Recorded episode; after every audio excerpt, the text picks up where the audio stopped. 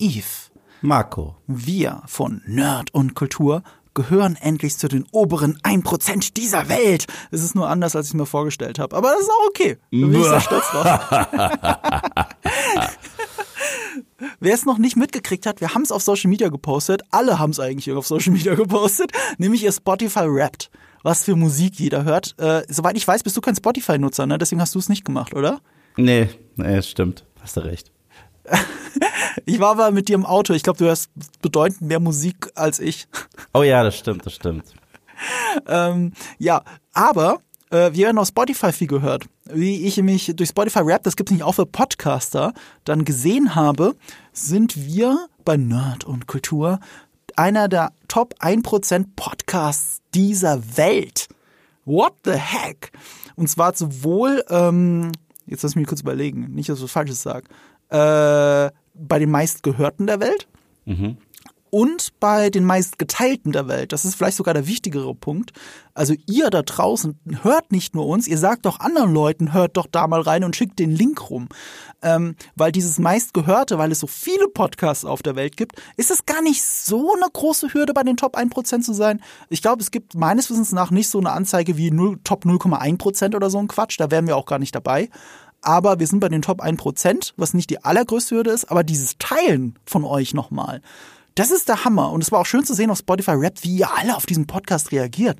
Die Bewertungen 4,8 war es, glaube ich. Wir sind ja immer noch auf IMDb bei 9,8. das ist ja auch sehr geil. Also vielen Dank da draußen an euch. Vielen, vielen Dank. Vielen, vielen tausend Dank. Ich glaube, ich muss das nochmal zehntausendmal mehr sagen, weil ich glaube, ich bin dieses Jahr im Gesamten sowohl auf YouTube als auch auf Nerdenkultur so häufig ausgefallen wie noch nie zuvor. Und Marco, du hast es auch richtig gewuppt, ohne mich mit Gästen über Gästen über Gästen. Deswegen dir auch mal Dankeschön, dass die Show so weitergehen konnte. Und ich jetzt mich auch richtig wohl hier in meinem kleinen Kämmerchen wieder fühle, weiterhin diese Show mit dir aufzunehmen. So, danke. Das kann ich ja nur zurückgeben. Und ich kann da auch nur die Leute zitieren, die immer wieder betont haben, obwohl wir so viele Gäste haben, wie einfach diese Chemie zwischen uns beiden, die ja grenzwertig an eine Twilight-Liebesbeziehung ist, Lass äh, mich wie damit gut das in Ruhe. funktioniert. Ich habe, also heute ist ja äh, Stand der Aufnahme, heute ist Donnerstag, ne? Ja. Ich habe gestern Nachmittag Mhm. im Büro Twilight Breaking Dawn Part 1 gesehen. habe ich dir zu viel versprochen? Ich habe dir nicht zu viel versprochen. Oder? Also das ist, also das Krasse ist, ähm, ich finde ja die ganze Reihe zum Kotzen. Und auch als du mir gesagt hast, Teil 3 ist der beste, ich glaube, ich habe in meinem Video den Vergleich gemacht, das ist, als wenn du mir drei Kackwürste gibst und sagst, sag mir, welche am besten schmeckt. Ich möchte keine davon in den Mund nehmen. So einfach ist es. ja, aber du musstest ja. Ich musste, ja. Aber Breaking Dawn Part 1 ist selbst für Twilight-Verhältnisse, spielt es nochmal in einer ganz eigenen beschissenen Liga. Ja. Das ist nicht nur der beschissenste Twilight-Film, möchte ich hier betonen. Es ist wahrscheinlich einer der beschissensten Filme, die ich je in meinem Leben gesehen habe. Ich war komplett schockiert und ich konnte auch nicht fassen, dass sie mit dem bisschen Story zwei Stunden meines Lebens verschwenden. Ja. Also ich saß wirklich davor, ich so, die spielen gerade Schach. Und ich darf denen dabei zugucken. Wollt ihr mich verarschen? Und Spoiler-Alarm für Twilight Breaking Dawn ist mir egal. Der Film ist wie alt, mir egal. Ein Werwolf steht aufs Baby. Aufs Baby. Ich habe dir gesagt, das wird noch eine richtig pädophile Scheiße am Ende. Aber weil er sieht, dass sie irgendwann heiß wird und er bereit ist zu warten, ist es cool. What the fuck? Einfach nur. Man Nee. muss es lang genug aushalten, ich sag's dir ja. Also es ist interessant, dass von der Reihe, die halt einfach nur in diesem Teenie-Drama-Milieu spielt und damit ja ein eigenes Genre ist. Und das ist ein Genre, das mag man oder mag man nicht. Und dann kann man das auch dabei belassen. Aber Twilight entwickelt sich gegen Ende hin so stark in die Richtung des mormonischen Glaubens der Autorin, dass es da wirklich schwierig ist. Also es geht ja darum, im mormonischen Glauben auch, äh, dass man Zwölfjährige heiraten darf. Und das ist da drin. Du musst dir mein Video angucken. Du weißt, ich bin keiner von den Leuten, die sagen, guckt euch mein Video an oder sonst was. Aber bitte, Marco, schau dir mein Video zu diesem Film an. Ich, ich, ich war gebrochen. Und, aber, sowieso. aber ich sag, ich sag's dir jetzt eine Sache. Ja. Die Eröffnungs, bevor wir jetzt loslegen, weil wir könnten Ja. ewig über Twilight reden und ich weiß, du genießt diese kleinen Anekdoten. Verstehst du, normalerweise magst du es auch nicht, wenn wir abschweifen, aber bei Twilight kriege ich dich trotzdem. Ja, aber Twilight kriegst du mich immer.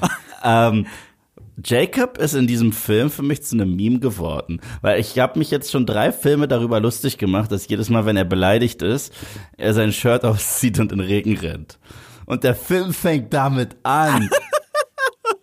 Er kriegt eine Einladung zur Hochzeit und ich sag sogar in meinem Video, Spoiler für mein Video, ich sag, er kriegt eine Einladung zur Hochzeit von Bella. Wie reagiert er drauf? A, er sagt, wie asozial, dass ihr mich ein dass ihr mir eine Einladung schickt, wenn ich auf Bella stehe.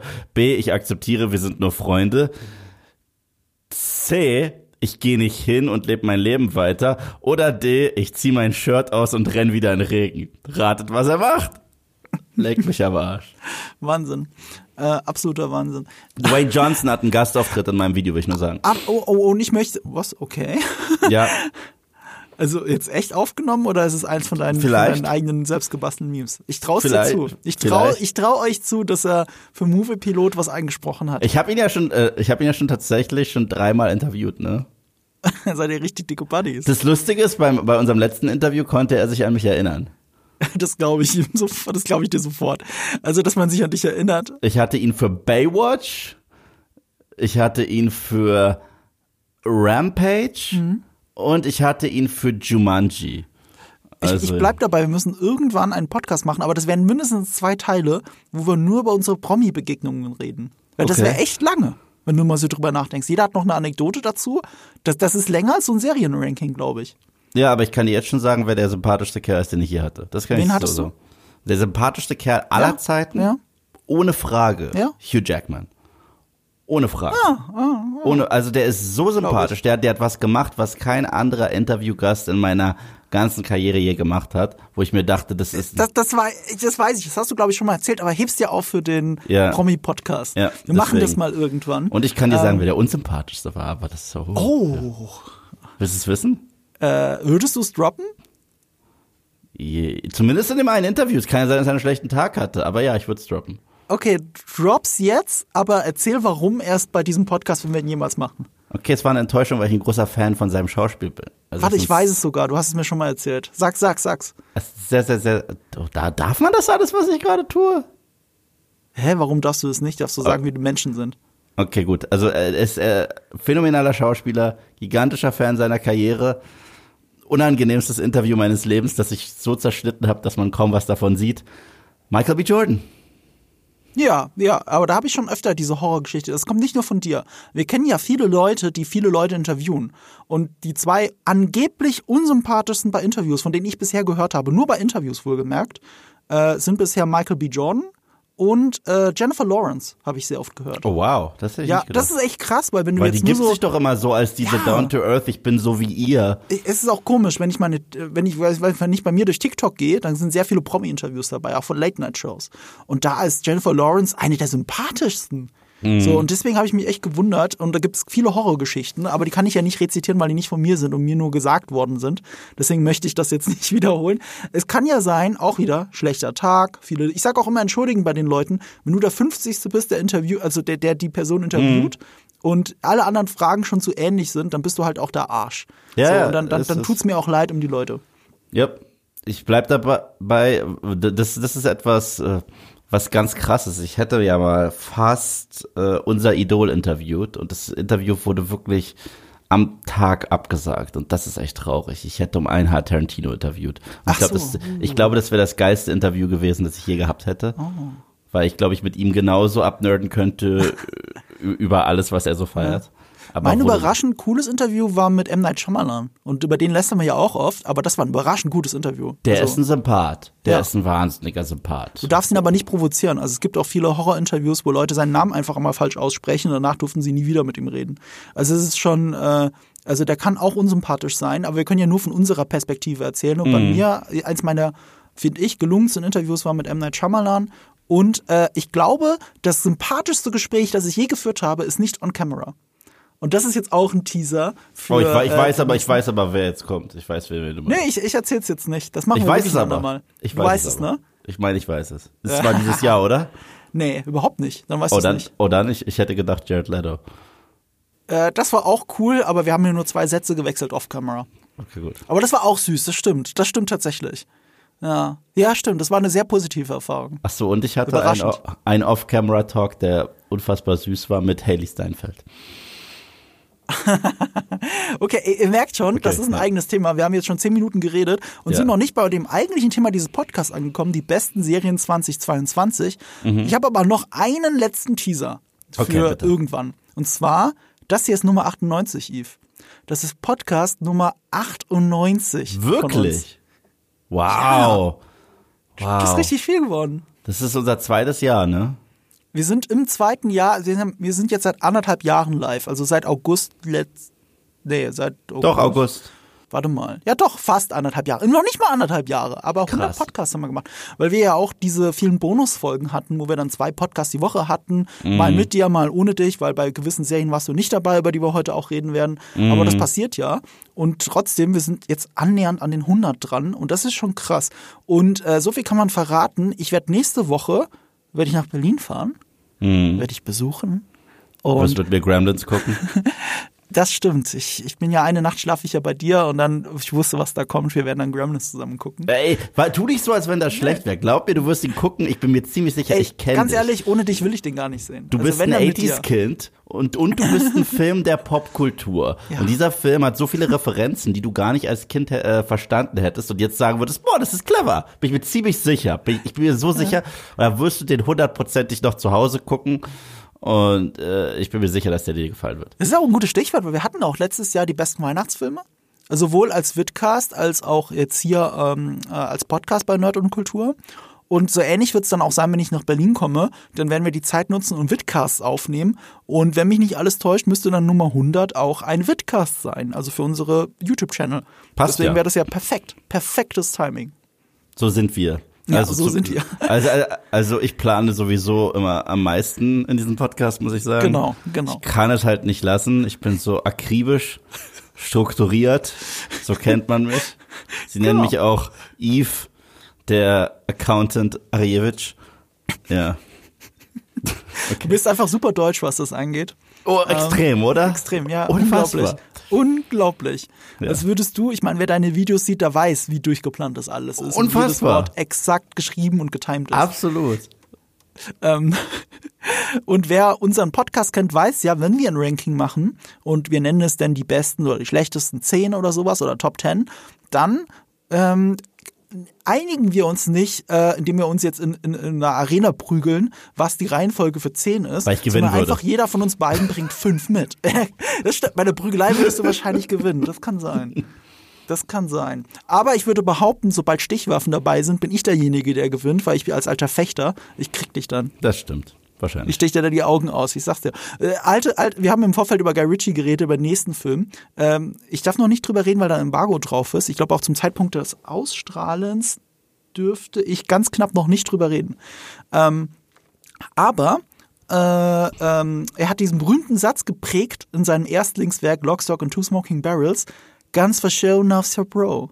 Oder im Deutschen Knarren für die Penner, Messer für die Männer. Ich liebe es. Also, also, ne? Also wenn es um Messerfight geht, da würde ich nochmal die, dann würde ich nochmal neu rollen, dann, dann hat sich, dann hat sich die Wahrscheinlichkeit, wer gewinnt, vielleicht verlegt. Vielleicht. Ähm, auch äh, hier jetzt bei diesen Top 5.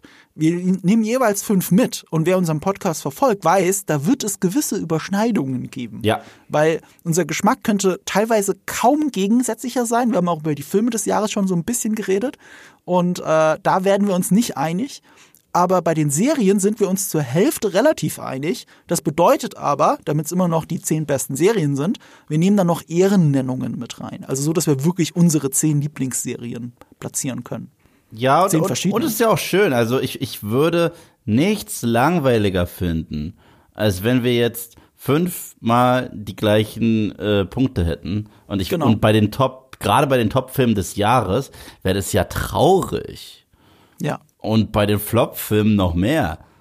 Obwohl, ich glaube, ich habe dieses Jahr mehr Scheiße geguckt als du. Ich bin mir ziemlich sicher, dass ich dieses Jahr mehr Scheiße geguckt habe. Ich gehe ja Kacke sehr gerne aus dem Weg. ja. Aber äh, ich habe noch mal ganz kurz, ich track das ja immer auf Letterbox meine Filme und das sind relativ wenig Filme, die ich gucke, weil ich so viel Serien gucke und ich track auch nicht immer, wenn ich etwas noch mal gucke. Das mache ich auch nicht immer, nur wenn ich irgendwie einen Satz dazu schreiben kann. Ansonsten, ich weiß, ich gucke lieber was Gutes noch mal zum hundertsten Mal als was Schlechtes zum ersten Mal. Und ich gehe da Kacke aus dem Weg, aber du springst ja immer mit der Nase nach vorne rein. Deswegen werden wir einige geile Filme haben, glaube ich. Ja. Geil in Anführungsstrichen. Okay, so viel dazu. Alle Disclaimer wurden disclaimed, wie ein großer YouTube-Kanal mal gesagt hat.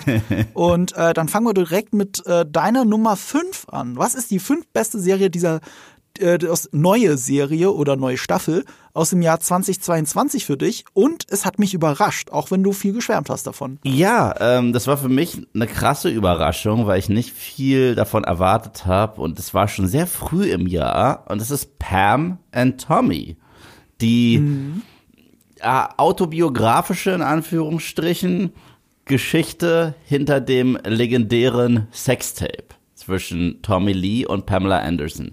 Ähm, was ich an der Serie so großartig fand, war tatsächlich, wie sie wirklich gekonnt mit Tonalitäten spielt. Also die Show fängt an und wird erstmal aus der Sichtweise von dem Typen äh, erzählt, der ja auf dieses Sextape überhaupt stößt. Der das klaut und der das eigentlich nur macht, um sich an dem Arsch Tommy Lee zu rächen, der mies zu ihm war, weil es sein Handwerker war. Gespielt von Seth Rogen, der Typ. Und erst danach beleuchtet man, wer ist eigentlich dieser Tommy Lee? Wie äh, haben er und Pam sich getroffen? Wie ticken die beiden? Wie ticken die beiden als Paar? Und da war ich halt so überrascht, weil natürlich ist die Show, ich meine, es ist eine Serie, die sich um Pam und Tommy dreht und deren Leben und deren Eskapaden. Gerade in den 90ern wurde ja ausgeschlachtet. Das muss ein bisschen raunchy sein und ist es auch. Ich war aber überrascht, wie sentimental und süß deren Beziehung auch dargestellt wird in den anderen Momenten. Und natürlich äh, dann der Drama-Aspekt. Eine Pamela Anderson, die ja wirklich gerade angefangen hat, so richtig mit ihrer Karriere durch Baywatch, die halt auch als Schauspielerin irgendwann ernst genommen werden wollte, wurde ja jetzt komplett degradiert durch dieses Sextape und für sie hat es natürlich eine ganz andere, einen ganz anderen Backlash als für Tommy. Tommy ist der Held und sie ist diejenige, die da halt von ihm weggeflankt wurde im Grunde Ja. genommen. Und Ja, genau. und äh, ich finde, all diese unterschiedlichen Aspekte hat die Serie wirklich gut hinbekommen. Aber nichts, nichts hat mir so gut gefallen wie Lily James und Sebastian Stan selbst in diesen beiden Rollen. Also sie, ich, ich, ich habe Lily James nicht mehr erkennen können, wirklich. Und ich kenne und liebe sie in Baby Driver. Und ich, äh, das ist nicht die gleiche Frau, im Leben nicht. Und wir alle kennen ja Sebastian Stan, klar, der hat auch hier und da ein paar Indie-Filme gemacht. Der hat in diesem Film, wie hieß der, mit Nicole Kidman, äh, Monster oder so, äh, da hat er auch eine, ja, größere Nebenrolle Ach, gehabt. echte Monster hat da mitgespielt. Ja, er war ihr Liebhaber. Ähm, das war ein, äh, heißt er überhaupt Monster? Ich glaube, der heißt Monster. Ich Nee, warte mal, das ist doch der Charlize Theron. Nee, der Charlie Theron, aber wie heißt der Film mit Nicole Kidman? Der ist irgendwie so ähnlich. Ich wollte gerade sagen, mal Monster ist 20 Jahre her. Ja, Also, der, der, ist schon- der, ist zwei Jahre oder so her. Ich äh, will, ich will schauen. weiß es gerade nicht. Wie dieser Film ich, während du schaust, möchte ich einen Aspekt ganz kurz aufgreifen, den du gesagt hast, dieses Wegflanken. Ja. Wir sagen das jetzt nicht, um so super despektierlich zu klingen, sondern das ist Thema der Serie. Ja. Das ist das Interessante. Was ich cool an der Serie finde, ist, sie steigt so ein bisschen trashig ein und beleuchtet die 90er und wie der Lebensstil dort war und Genau. fängt mit Seth Rogen an und so weiter. Und dann hat diese Serie immer schön diesen tonalen Shift. Dann hast du einen Fokus auf die Liebesbeziehung. Genau. Die ja, wie du gesagt hast, manchmal herzlich ist. Und dann einen ganz klaren Fokus auf dieses gesellschaftliche Phänomen. Der Typ ist der Stecher, er flankt die Frauen weg. Mhm. Genau. Und die Frau ist die Hure, Genau. die sich nicht beschweren muss, in Anführungsstrichen. Also, also ich zitiere jetzt, wie die Welt auf das Ganze reagiert hat, die sich nicht beschweren muss. Und sie hat ja auch vor Gericht verloren. Und man guckt das und denkt, wie kann das sein? Wie kann es sein, dass ein Gericht beschlossen hat, nö, sie muss damit leben, dass ihr, ihr Sexvideo legal geteilt werden darf? Das ist unglaublich. Mhm. Ja, ja, ja. Und äh, halt auch ihr, ihr wirklich bekannter Auftritt dann bei Jay Leno damals, Ja. wo sie ja eigentlich über alles sprechen wollte, außer das. Aber er hat sie schon direkt drauf angesprochen, weil das war jetzt das heiße Ding. Ich meine, es wurde ja komplett ausgeschlachtet und so weiter und so fort. Gleichzeitig erforscht der Film auch diese Ära, wo das Internet erst gerade so Ja. richtig eine Sache wurde. Weißt du, damals auch, du lädst es dann halt im Internet runter, ist ja nicht wirklich legal. Wer findet dich denn heute schon im Internet, weißt du? Äh, Es geht um die Revolution des Internets auch. Absolut. Tatsächlich hat es auch unabhängig davon, ob ihr mit dir mit der Pam und Tommy Sache vertraut seid. Das ist ja etwas aus unserer Jugend noch, ne? ja. Ähm, wenn ihr nicht damit vertraut seid, es ist als, als, als Relikt dieser Zeit, als, Aufarbeitung dieses wichtigen Zeitpunktes, wie sich das Internet und Internetpornografie durchgesetzt Ja. hat, unglaublich interessant, das zu gucken. Weil die sind mit ihrem Sextape tatsächlich maßgeblich, haben sie das beeinflusst. Absolut, absolut, absolut. Das war ja früher Schlagzeile über, überall. Ich weiß noch, als es überall in den Nachrichten war, Pamela Anderson, äh, sie aus Baywatch und hier Genau. der Typ von, oh Gott, äh, Mo- Motley Crue, die, die, Ja, die, die beiden haben was miteinander und es ist im Internet erschienen. Ich so, was? Ja. Naja, auf jeden Fall, ähm, ich habe übrigens den Film gefunden. Den Film, den ich meinte, der war Destroyer. Wahnsinniger Film mit äh, Nicole Kidman. Wenn du den nicht gesehen hast, Destroyer ich zieh ihn dir unbedingt rein. Richtig unterschätzter kleiner schmutziger Film, da spielt halt auch Sebastian Stan mit. Aber Sebastian Stan und Lily äh, James gehen auf in diesen Rollen. Weißt du, ich hab's auch wirklich. Wir hatten eine ganze MCU-Serie, die hieß The Falcon and the Winter Soldier, die nicht gut war. Und äh, man sieht halt auch, wie krass ein Sebastian Stan chronisch unterfordert ist und was der Typ macht, wenn du ihm ein gutes Skript gibst. Der ist ja sowas von aufgegangen in dieser Rolle. Und ich meine, er hätte auch eine reine Karikatur von dem Typen werden können. Das gleiche gilt übrigens äh, für Lily James. Sie hätte auch einfach eine Karikatur Pamela Anderson sein können. Aber die spielen halt auch die Nuancen. Ich meine, er ist dieser wilde Rockstar, der sich auch irgendwo nicht benehmen kann.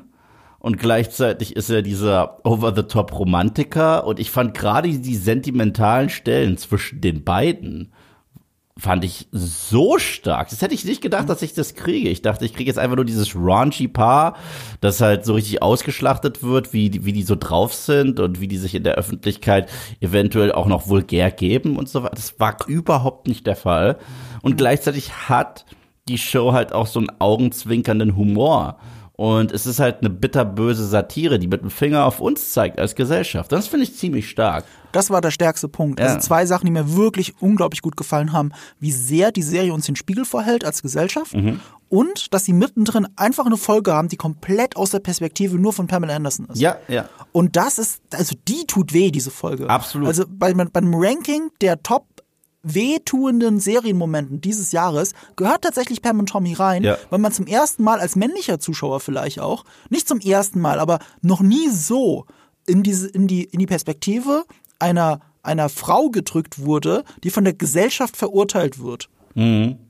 Und absolut geniales Casting, Nick Offerman als, Ja, das stimmt. als Uncle Mitty.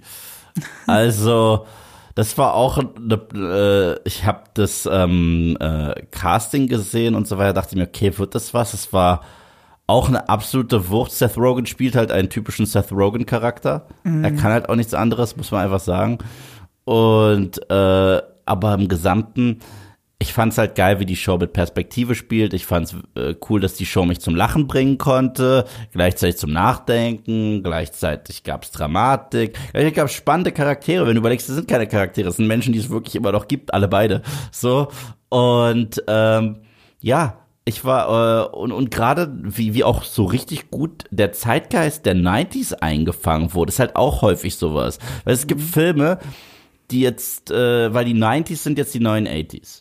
Also mittlerweile will man ja in Hollywood, man, das merkt man doch, es war bis Stranger Things war diese Welle, die so noch mal richtig den äh, 80s Nostalgie-Grip hatte. Und jetzt fängt es immer mehr an mit 90s. Und häufig kriegen das diese Filme gar nicht hin. Die haben dann 90s und dann, oh, guck mal, da ist ein Blockbuster im Hintergrund. Und das war's. So, also ich guck dich an, Captain Marvel. Und ähm, das hier war wirklich sowas von 90s in jeglicher Hinsicht fand ich echt, echt stark. Das war, hat für mich die, die 90s so gut ange, äh, eingefangen, wie Tarantino die späten 60er eingefangen hat in Once Upon a Time in Hollywood. Ja, irgendwie überzeichnet, aber gleichzeitig fühlt man sich als jemand, der es miterlebt hat, total abgeholt. Voll.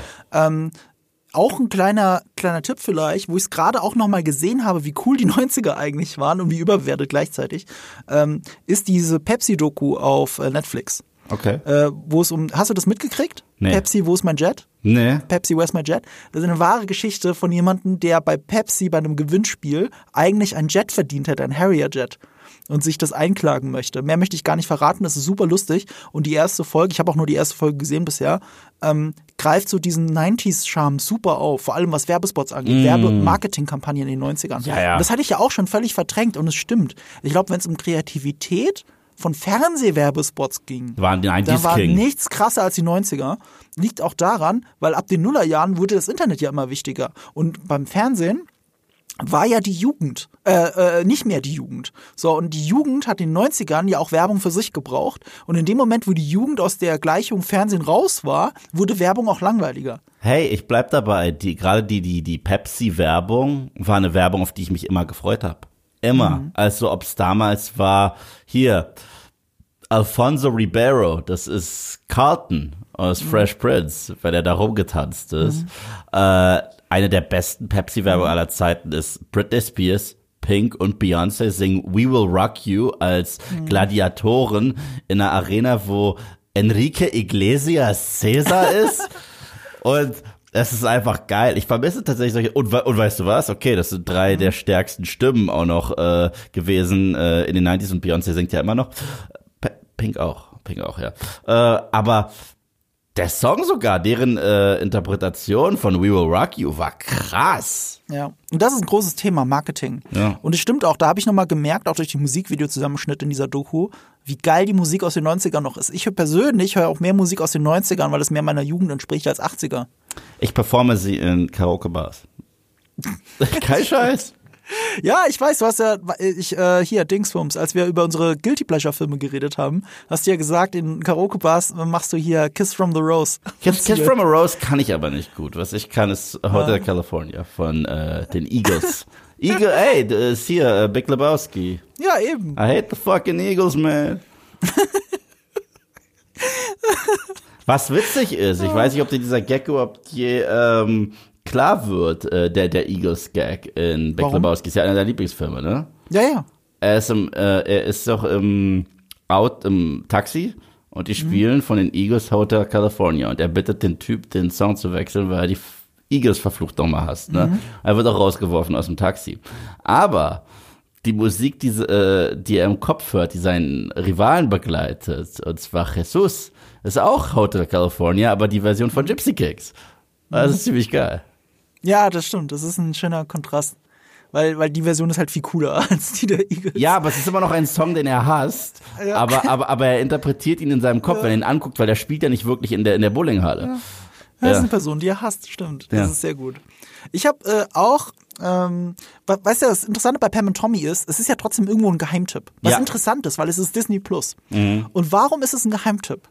Eine Sache, die vielen deutschen Zuschauern nicht klar ist, Ja. wir kriegen ja mehr als Disney-Produktion, wenn wir bei Disney Plus Sachen schauen. Ja, ja. Wir kriegen nämlich Produktionen, die, äh, die auf einem Service laufen, der zwar Ja. Disney gehört, aber in Deutschland, den es gar nicht gibt und der deswegen hier auf Disney Plus läuft, nämlich Hulu. Ja, So, deswegen und- haben wir auch Prey bekommen. Genau, deswegen haben wir Prey bekommen. Auf Disney Plus. Während es im Rest der Welt auf Hulu oder sonst irgendwo läuft. Teilweise auch Disney Plus, wo es auch kein Disney Plus gibt. Und äh, Pam und Tommy ist so eine Serie. Und entsprechend wenig wird sie eigentlich vom deutschen Disney Plus auch beworben. Sie wird beworben, aber, aber das ist halt so ein Nischending, weißt du? Das, das kriegt keiner mit. Und so ähnlich ist es bei meiner Nummer 5. Also unsere beiden Nummer 5 sind ziemliche Geheimtipps, ehrlich gesagt. Ähm, etwas, da muss ich mal einen Shoutout an Max von Rock, äh, Max Rockstar geben, an den Rapper, der auch hier schon mal Gast war bei Better Call Saul, was glaube ich. Ähm, weil Max die Serie so gehypt hat auf Twitter und er hat sie auch an einem Tag durchgeschaut oder so, weil, glaube ich, alle Folgen wieder an einem Tag gekommen sind. Und da habe ich mir gedacht, okay, guckst du mal rein.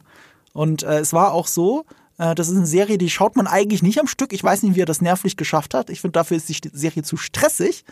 Aber sie ist ein großer Geheimtipp dadurch geworden und eben auch meine Nummer 5, äh, weil es nämlich, ich weiß nicht, ob es eine richtige Hulu-Serie ist, aber es ist keine Disney-Produktion, es ist eine FX-Produktion, also von Fox. Und deswegen sieht die Serie auch so hochwertig aus. Also ich möchte behaupten, mit von der Kamera bei einer Serie ist diese Serie zusammen mit Endor vielleicht mit das Beste, was auf Disney Plus überhaupt läuft. Nämlich The Bear. Ich habe so viel davon gehört, ich wollte es auch nachholen.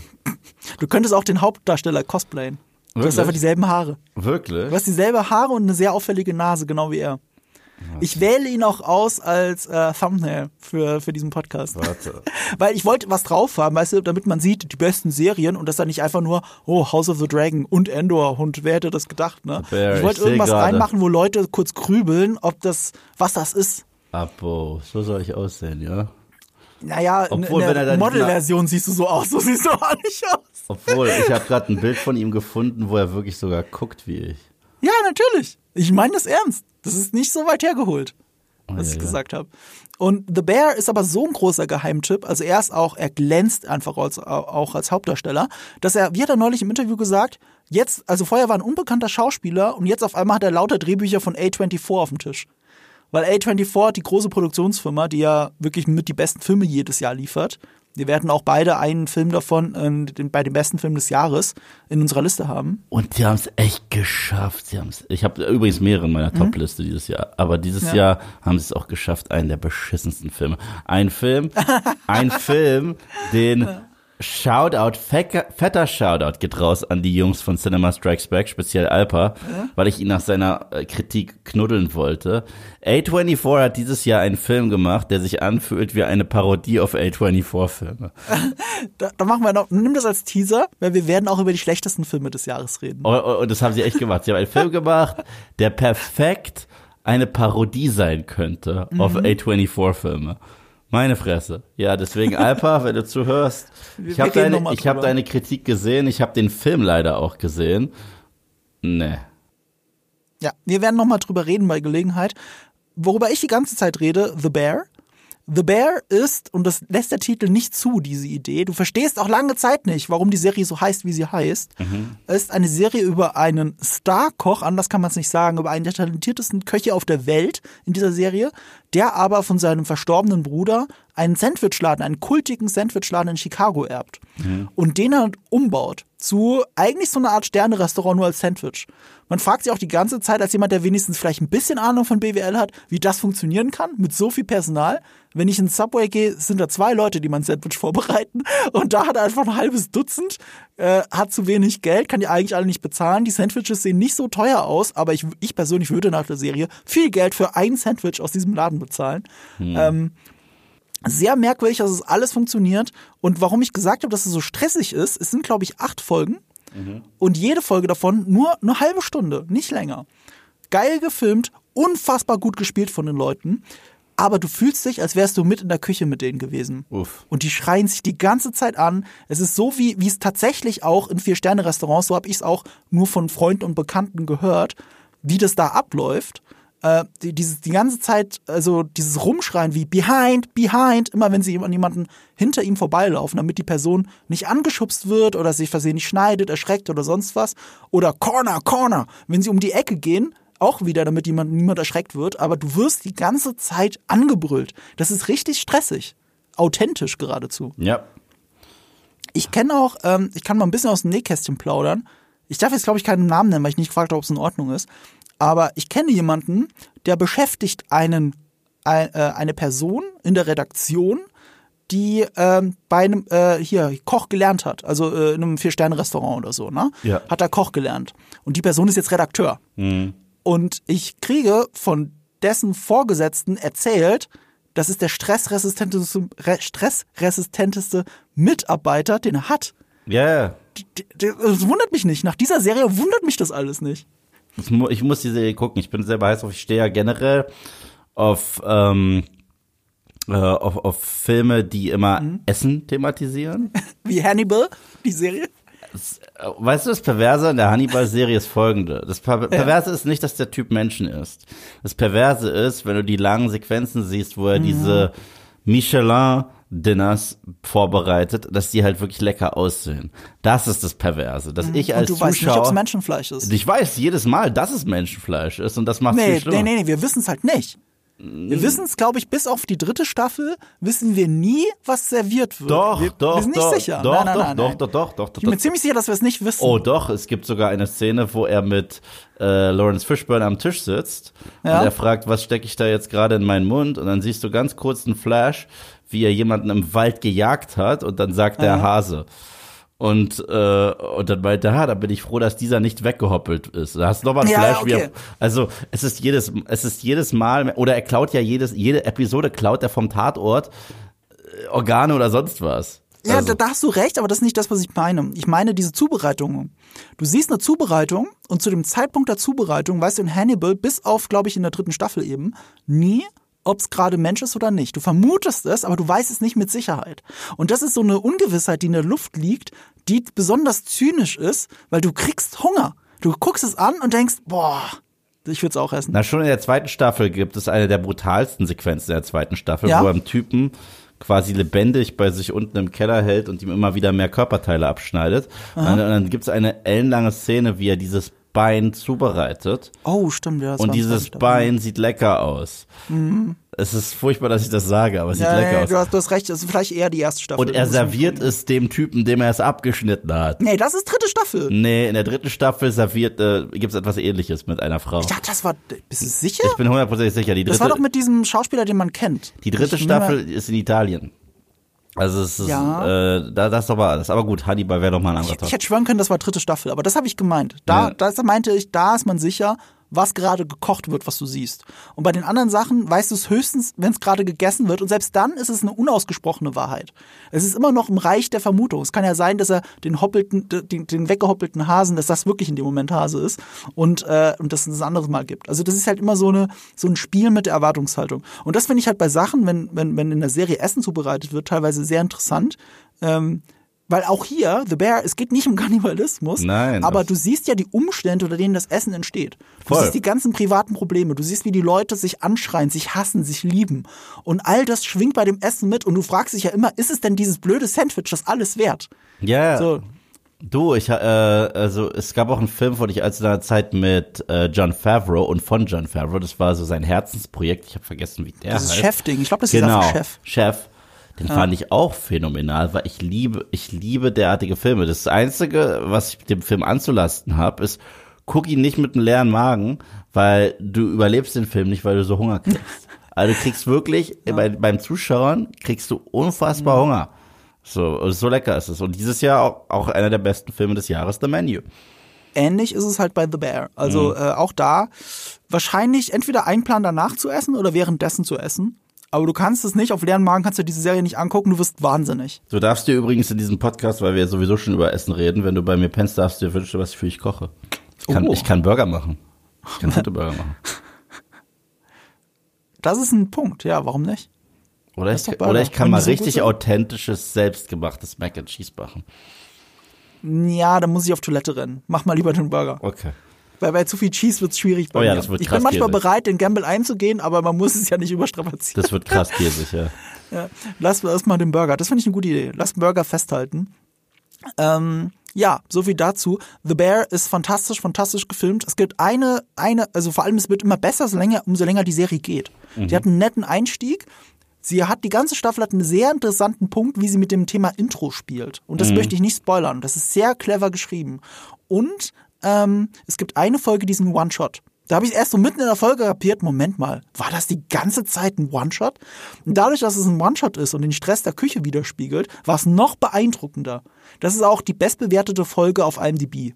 Also von der Serie. Und die sind alle wirklich super bewertet. Also wirklich grandios. Schaut The Bear.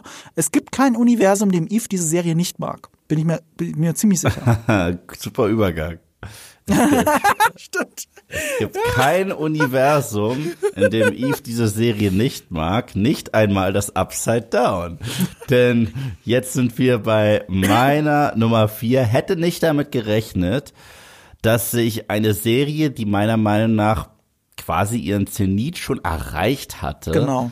nochmal so stark zeigt, so stark zurückkommt und zeigt auch manchmal, es gibt einfach heutzutage sind sehr viele Leute kritikresistent, okay? Das heißt, wenn irgendjemand eine Show hat oder ein Franchise hat oder sonst was und die Fans sagen, das funktioniert nicht mehr so gut oder das ist nicht mehr das oder ihr wart mal besser. Dann sagen die, nein, jetzt kriegt ihr doppelt und dreifach die Scheiße, die euch nicht gefällt. Mhm. So. Und bei Stranger Things Season 3, eine Season, die ich immer noch mag, wurde gesagt, es ist zu albern, das ist zu repetitiv, mhm. das hat sich zu weit entfernt vom äh, von dem Genre, das es eigentlich war, was mal Horror war. Mhm. Und die haben es ernst genommen. Und die haben auch gesagt, ja, ein paar äh, Charaktere sind mittlerweile nur noch Karikaturen von ihrem alten Ich, wie zum Beispiel Chief Hopper. Da haben die gesagt, okay, ihr habt alles, das ist alles sehr valide Kritik. Wir geben euch jetzt wirklich die beste Staffel, die wir auf die Beine stellen können. Und das war Stranger Things Season 4. Es gibt einen Kritikpunkt, den sie, glaube ich, konterkariert haben. Aber es funktioniert trotzdem. Und das ist das Geile an Season 4. Weißt du, welchen ich meine? Ähm, zu viele Charaktere. Zu viele Charaktere, Sie ja. führen noch mehr Charaktere ein. Das war ja ein großer mm. Fehler der dritten Staffel. Noch mehr Charaktere, die noch mehr Screentime haben, die noch mehr Handlungsstränge aufmachen. Und das ist teilweise sehr anstrengend. Das haben sie bei Season 4 auch gemacht. Sie haben sogar, ich meine, das hat ja sogar die Hauptdarstellerin gesagt. Wer ist denn nochmal? Ähm, Eleven halt. Ach so, ach so, Millie Bobby Brown. Millie Bobby Brown hat gesagt, auch in Interviews offen, und das ist natürlich immer sehr schwierig, sowas zu sagen, angesichts dessen, dass der Cast ja mitliest. Mhm. Es sind so viele Figuren und sie hätten mehr töten müssen. Mhm. Das sagt ja selbst sie. Aber das ist das Interessante, ich bin ganz bei dir, es funktioniert ja trotzdem. Trotzdem ist die vierte Staffel die beste Staffel. Es ist total crazy. Also erstens haben sie Figuren genommen, mit denen sie zwei Staffeln lang nichts an, äh, äh anfangen zu wussten, äh, mit denen nichts äh, wussten anzufangen, wie zum Beispiel Max eingeführt mhm. in Staffel 2. Die war einfach da, damit es irgendwie so ein Love Triangle gibt mit Mike, äh, mhm. ihr und Eleven. Mhm. Und auf einmal ist sie der heimliche Star ja. dieser Season, also, also von dem etablierten Cast. So, mhm. ich meine, Running Up That Hill ist ein Song, das war ihre Szene. Mhm. Und es ist äh, übrigens, sie haben schon wieder einen Song genommen äh, aus den 80s, den jetzt mhm. alle auf einmal zum ersten Mal hören, sehr viele mhm. sogar, was ich traurig finde. Der war früher in meiner Workout-Playlist. Jetzt ist es jetzt ist cool, nicht mehr cool, weil es Nee, nee, ist immer noch, ist. ist immer noch drin. ähm, sie bringen tatsächlich einen Charakter zurück, wo ich immer dagegen bin, das zu machen, der tot geglaubt war. Und zwar Matthew Modines Charakter Papa. Geben ihm aber den, äh, den Schluss den er auch nicht wirklich bekommen hat in Season 1, weil in Season 1 war und dann war er weg. Das war so, Season 1 eigentlich super, aber ich war nie ein Fan davon und dann war er weg. Also äh, so ein Charakter verdient auch ein richtiges Ende. Ne? Mhm. Und als wäre das nicht genug, haben sie noch einen neuen Scene-Stealer mit Eddie und haben für den Metal-Fan in mir eine der geilsten Szenen von 2022 mit Metallicas mhm. äh, Master of Puppets. Pass auf, dass du jetzt nicht spoilerst. Gell? Okay, ja. Nicht mehr als das. Das ist kein spoilerfreier Cast, weitestgehend. Und das verrät ja schon der Trailer. Sie haben den besten Antagonisten dieser gesamten Serie. Du siehst ihn schon im Trailer, in beiden Trailern mhm. siehst du ihn schon. Der, der Name fällt sogar Wegner. Und mhm. was sie da auf die Beine gestellt haben, war ein Mix aus Nightmare on Elm Street. Sie sind, sie sind, sie sind, sie sind weiter mhm. weggegangen von The Thing und Aliens, was wir sie jetzt drei Staffeln lang hatten, was ich okay finde, weil es musste nicht nochmal mhm. irgendwie ähm, wiedercoin. Stattdessen haben sie gesagt, nee, wir haben diesmal mal einen Bad Guy, der eine Persönlichkeit ist. Ja. Und auch wirklich aufgebaut haben. Und eine Performance, mhm. die sogar ziemlich stark ist. Und Sie liefern endlich mal ein paar Antworten, die nicht mal so wirken, als hätte man sie aus Marsch gezogen. Ja. Was auch krass ist. Es wirkt jetzt tatsächlich so wie in den besseren Staffeln von Lost, als wenn alles aufeinander aufgebaut hätte. Ja, und du, richtig. wow, wow, das ist wirklich stark. Und als wenn das nicht genug wäre, haben sie die Staffel ja, wo ich auch nie Fan davon bin. Nie, also so alles, was ich sonst hasse. Die haben die Staffel in zwei Hälften aufgeteilt. Mhm. Und das Finale so richtig aufgeblasen. Und das kennt man ja von Filmfranchises. Mhm. Fakt, das machen die sogar bei Twilight, erfahre ich gerade. Und äh, hier funktioniert es, weil das Finale war so ein guter Payoff zu diesem sehr starken Build-up, den wir hatten. Und der Payoff hat sich auch noch gelohnt und war. Ja.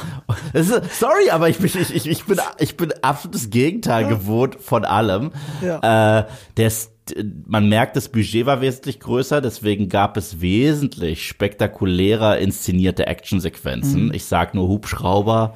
Mehr muss ich nicht sagen. Das hätte man auch wirklich so teilweise. Ich habe Black Adam gesehen, sah beschissener mhm. aus als das.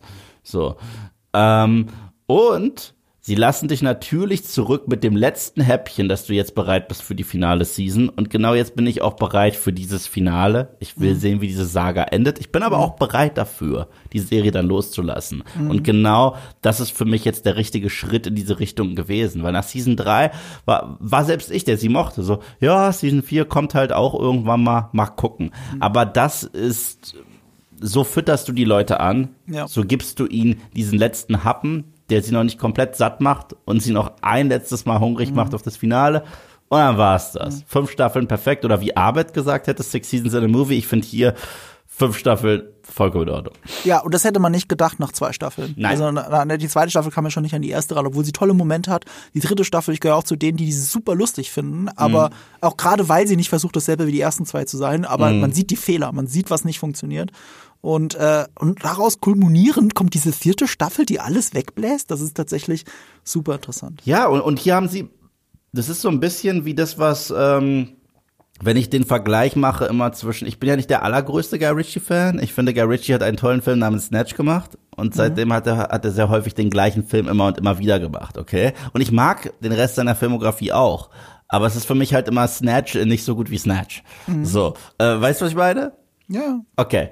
Und ähm, das ist für mich, das ist zum Beispiel Tarantino orientiert sich ja an den Klassikern, sowas wie The Good, The Bad and The Ugly äh, und Akira Kurosawa und hast du nicht gesehen und sprinkelt das immer in seine neuen Stories rein, okay? Ja.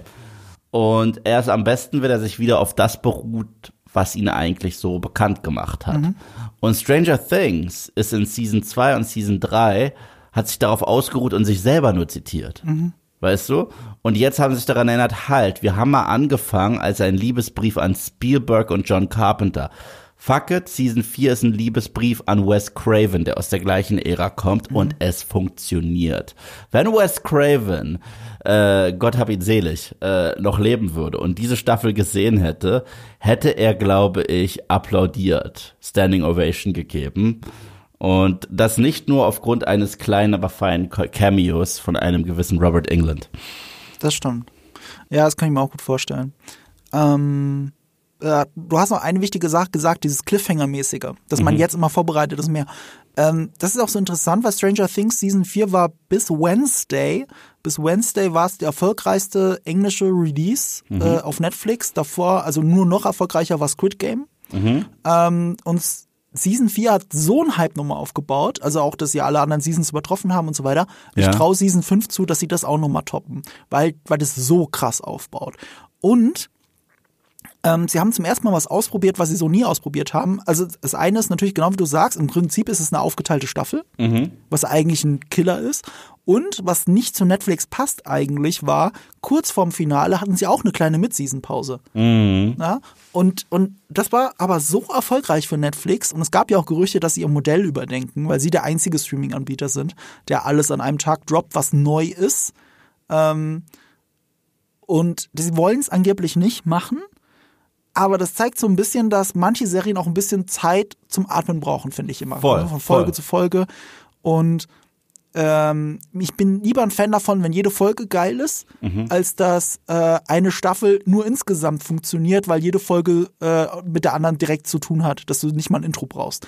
Und so gefällt es mir besser und ich finde, davon profitiert auch Season 4 sehr, dass die Voll. einzelnen Folgen wieder viel besser waren als nur Cliffhanger zur nächsten. Absolut, absolut. Und ähm, ich bin, also erstens, auch inszenatorisch. Du hast davor über ein One-Take gesprochen. Es gab ein One-Take mit einer Shootout-Sequenz, die gar nicht mal so krass wichtig war für das große Mystery-Ding, sondern das waren im Grunde genommen Staatsautoritäten, mhm. die angreifen mhm. in einem Haus. Ja. Die, in diese Sequenz ging so viel Planung rein. Es war ein mhm. One-Take. Das habe ich so mhm. noch nie bei Stranger Things gesehen. Das war besser als das meiste, was gerade äh, irgendwie im Action-Serienbereich läuft, was mhm. ich nicht gedacht hätte. Und ich habe immer Respekt dafür, wenn eine Serie ihr eigenes Genre so richtig mhm. annimmt und sagt, und wenn wir damit ein paar Leute abschrecken oder es zu weit geht, dann ist es halt so. Ja. Und zwar wurden die ersten paar Episoden im Kino gezeigt und ich habe mit jemandem gesprochen, sie ist ein Fan von Stranger Things, aber sie meinte, die Brutalität und der Gruselfaktor, wenn dieser gewisse Wegner angreift, mhm ist einigen zu weit gegangen. Das war echt fies. Und ich applaudiere. Weißt du, ich sag, aber ihr zieht es durch. Ich find's gut, weißt du? Das waren noch 18er Folgen, glaube ich, auf Netflix. Ja, ich will keinen PG-13 Wegner. Wenn ihr den so anteasert, dann müsst ihr auch einen Payoff bieten. Und ich finde, das haben sie. Seine Szenen waren creepy, waren gruselig, kamen wirklich aus der Horrorwelt der Elm Street quasi. Und äh, ich liebe es. Ich liebe alles daran. Ja, das ist absolut verständlich. Ja, das war dein Platz Nummer 4. Aha. Stranger Things Season 4 auf Platz Nummer 4 bei Eve. Bei mir ist auf Platz Nummer 4 die Season 1 einer Serie, die auch bei dir Nummer 1 ist, so viel muss man anteasern, weil das bedeutet, dass ich jetzt nicht so viel über diesen Platz 4 reden will. Das können wir ja später machen, weil es deine Nummer 1 ist. Aber ich möchte gerne begründen, warum House of the Dragon bei mir nur die 4 ist. Und das ist eine Serie, die ich wirklich liebe und die ich auch wirklich ausgiebig auf Nerdkultur besprochen habe. Und der Grund, warum sie auf 4 ist, ist, dass die anderen drei für mich als Serie noch perfekter sind. Das ist der einzige Grund. Sie sind einfach zu perfekt. Da kann ich nicht House of the Dragon, egal wie sehr ich es liebe, noch höher reinstellen. Das ist heftig, das ist heftig. Ähm, wie gesagt, da werde ich jetzt auch nichts groß zu sagen, weil, weil ich, ich werde definitiv über diese Serie noch sprechen. Aber das hat mich selber überrascht, als ich gesehen habe, nur die vier bei Marco. Aber Ja. okay, das, das, das werden wir später noch äh, ausdiskutieren. Und deswegen, ähm, wir machen es ja häufiger so, wenn wir gemeinsam, also wenn, wenn eine Serie auf unseren beiden äh, Listen vertreten ist, dann finde ich, äh, dann finden wir beide, sollte es eine Ehrennennung geben. Ja. Oh, ich, mir fällt gerade ein, dass ich eine weitere Ehrennennung brauche, tatsächlich. Du brauchst noch eine. Ja, Dann weil, hau sie noch direkt an Anschluss an meine, weil ich will gar nicht so tief darüber reden. weil du hast zwei Ja. und, und ich habe und ich habe eine bisher. Aber ich, aber gut, ich habe auch meine Ehrennennung perfekt. So. Was ist denn deine Ehrennennung? Sag's dir schnell. Meine Ehrennennung ist tatsächlich The Boys Staffel 3. Ah, okay. Au- Auch da, passend zu Stranger Things, ich finde, das ist die beste Staffel bisher. Ja, ich war total überrascht. Ich fand die zweite war die schwächste, weil die zweite war auch ähm, äh, mit dem politischen Kommentar, der hat irgendwann die Serie übernommen. Weißt du, was ich meine? Und zwar, er war gar nicht mehr subtil. Es war ein bisschen zu sehr in your face. Während Teil 3 dann wesentlich nuancierter war. Ich liebe es, was sie mit den Charakteren gemacht haben. Homelander war noch nie so faszinierend. Was schwer ist, es ist generell schwer, wenn du einen Bad Guy in einer Serie hast, den du nicht sterben lässt und ihn über mehrere Staffeln hast. Du musst ja irgendwie dafür sorgen, dass er immer noch frisch bleibt und interessant bleibt und dass es Facetten gibt an ihm, die man noch nicht kennt. Sonst kill ihn und ersetz ihn durch den nächsten Bad Guy. Weißt du, ich meine, so, so funktionieren TV-Serien. Ich meine, kennst du noch die Serie Heroes? Ja, klar, ich liebe Heroes, die ersten zwei Staffeln. Ich liebe die ersten zwei. Das war das, war das Sylar-Phänomen. Ja, ja. Er war zu beliebt, als dass sie ihn aus der Serie geschrieben haben. Dabei wussten sie nicht, was sie mit ihm machen sollen. Wussten sie, und das merkst du ab Staffel 3 absolut. Sie so, Ja. er ist da. Und er ist gut, aber ihr mögt ihn auch nicht als gut, also ist er wieder böse. Äh, er ist wieder gut. Und, äh, und, und so sind sie halt hin und her mit ihm gesprungen, nur damit er in dieser Serie bleibt. Genau. Weil, weil er halt so der Scene-Stealer war in Season 1 und in Season 2. Ähm, Homelander entwickeln sie konsequent weiter, als wäre einer, also er könnte genauso gut einer der Good Guys sein, weil sie ihm solche Arcs geben durch diese Season hinweg, was ich super finde. Billy Butcher, das ist seine menschlichste Staffel, was krass ist, wenn man überlegt, dass er eigentlich in Season 2 mit seinem Arc konfrontiert wurde mit äh, seiner äh, Frau. Ähm, ich fand die Idee eines, ähm, ni- nicht, äh, ähm, hier, die, die Idee des äh, Soldier Boys war eine der brillantesten Einfälle der gesamten Show. Was sie damit gemacht haben. Ja. Oh, weil Soldier Boy ja nicht nur für Captain America, wenn er ein Arschloch wäre, steht. Ich meine, äh, weil Homelander steht ja für Superman, wenn er ein Arschloch wäre. Ähm, sondern weil Soldier Boy auch der schmale Grat war, in die sich unsere Helden entwickeln. Also, das fand ich halt das Geile, weil unsere, unsere Helden sind in dieser Serie kurz davor, sich kaum mehr zu unterscheiden von den Seven. Wortwörtlich, sie kriegen sogar Superkräfte. Und deswegen, ja. War auch ähm, mehr ein Metakommentar auf den Captain America, den wir aus dem MCU kennen. Als es die Comicvorlage ist. Mhm. Also wenn du die Comicvorlage von Soldier Boy vergleichst, der hat ja wenig noch zu tun mit dem, was in der Serie passiert. Ja. Und die in der Comicvorlage ist ja nur ein, nur ein Gag. Ein Mhm. Gag, der ab und zu mal eingestreut wird. Aber das hier ist ein treibendes Element in Season 3, die es wirklich spannend gemacht hat. Und eine der interessantesten Messages der, äh, der gesamten Show war für mich, äh, wie weit gehst du, um hier dein Ziel durchzupeitschen, diese Seven zu killen, bis du nicht selber zu einem von denen wirst, bis du nicht selber eigentlich schon kaum mehr zu differenzieren bist von denen. Das war ja im Grunde genommen das, was sie mit Butcher und Huey gemacht haben. Und äh, fand, fand ich saugeil. Also super, super Season. Ja, mega, mega. Auch mein Lieblingsgag übrigens aus der Gesamt, aus allen drei The Boys Staffeln ist der Connery Slap Gag aus von Soldier Boy. Ja. Also wirklich, das war so gut, vor allem wie er es sagt. Ne? Also, I'm gonna slap you, Connery. Es ist fantastisch. Und, ich, das muss erwähnt werden, obwohl die Serie ja so, so besticht durch das Brachiale und so weiter und auch das nicht PC-hafte, hat diese Staffel den süßesten Moment der gesamten Serie. Es gibt einen kurzen Moment, wo Frenchie und Yumiko eine Musical-Nummer haben Ja. in ihrem Kopf. Stimmt. Fuck, war das süß. Herz, Herz, herzerwärmend. Ich war hin und weg von der ganzen Season. Ja, tatsächlich macht diese Season alles besser, was mir in The Boys nie so gefallen hat. Mir waren immer die Figuren zu oberflächlich, mir war der Humor zu oberflächlich und ich finde, hier war mehr drin. In, sowohl in den Figuren als auch in den Metathemen. Genau wie du sagst, sie entwickeln sich dahin. Das hat so viel interessanter gemacht. Absolut. Ähm, und, und ausgerechnet das, weil ich war eigentlich ganz froh, dass sie nicht das aus der Comicvorlage nehmen. Das wollten sie auch immer nicht.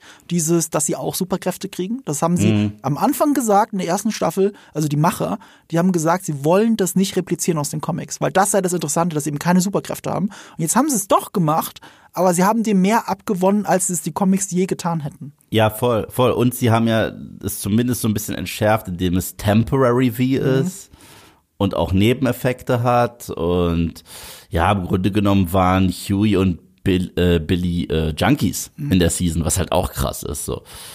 Also, ja, ich, ich fand's mega. Mehr dazu, das, wie wir überhaupt bis jetzt geredet haben, selbst über so eine kleine Ehrennennung. Ähm, ähnlich wie für Stranger Things gilt aber genau auch bei The Boys. Wir haben ja sogar ganze Podcast-Folgen darüber gemacht. Wenn ihr mehr dazu hören wollt, hört da rein. Bei The Boys habt ihr aber zum ersten Mal auch was von Eve gehört, deswegen müsst ihr, ähm, äh, müsst ihr das embracen. Er hatte hier noch gar nicht die Gelegenheit gehabt, über, über The Boys zu reden. Das war nämlich damals mit Jules, weil du, glaube ich, krank ausgefallen bist. Ja, das war aber ein ganzer äh, Juli-Monat, den ich ja richtig ausgefallen bin dieses Jahr. Ja, genau. Und da hatten wir über The Boys geredet. Da konntest du leider nicht dabei sein. Aber ich glaube, Stranger Things warst du auch dabei, ne? Stranger Also, Things war ich noch dabei, genau. ja. Ja, da haben wir dann drüber geredet.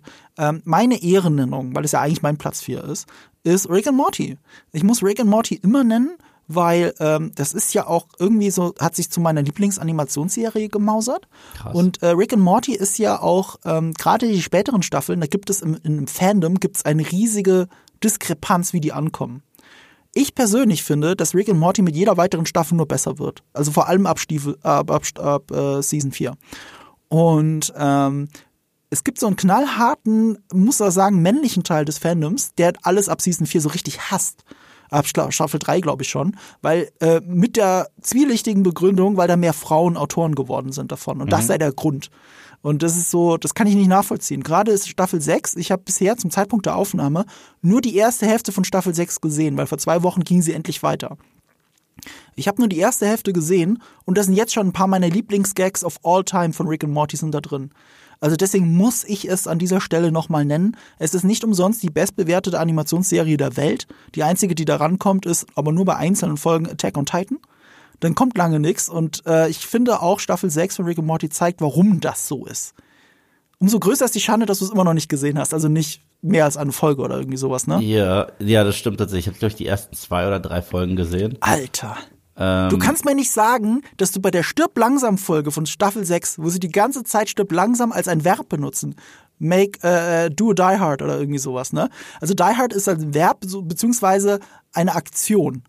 So, wenn ein, wenn, wenn, wenn, wenn jemand bei dir einbricht, eine Terroristengruppe und so weiter und, äh, äh, und eigentlich was anderes will, was mit Geld zu tun hat und jemand durch Luftschächte krabbeln muss und so weiter, dann nennt man das Die Hard in, in Rick and Morty. Das ist ja auch ein Film, äh, quasi im Prinzip ein eigenes Genre. Und diese Die Hard-Folge, die das so geil auseinander nimmt, wie Die Hard funktioniert und wie Leute das immer wieder rezitieren und damit alle anderen nerven, du lachst, also wirklich, Eve, du pisst dir in die Hose vor Lachen, wenn du dir das guckst. Das kann mir keiner erzählen, dass das nicht für dich gemacht ist.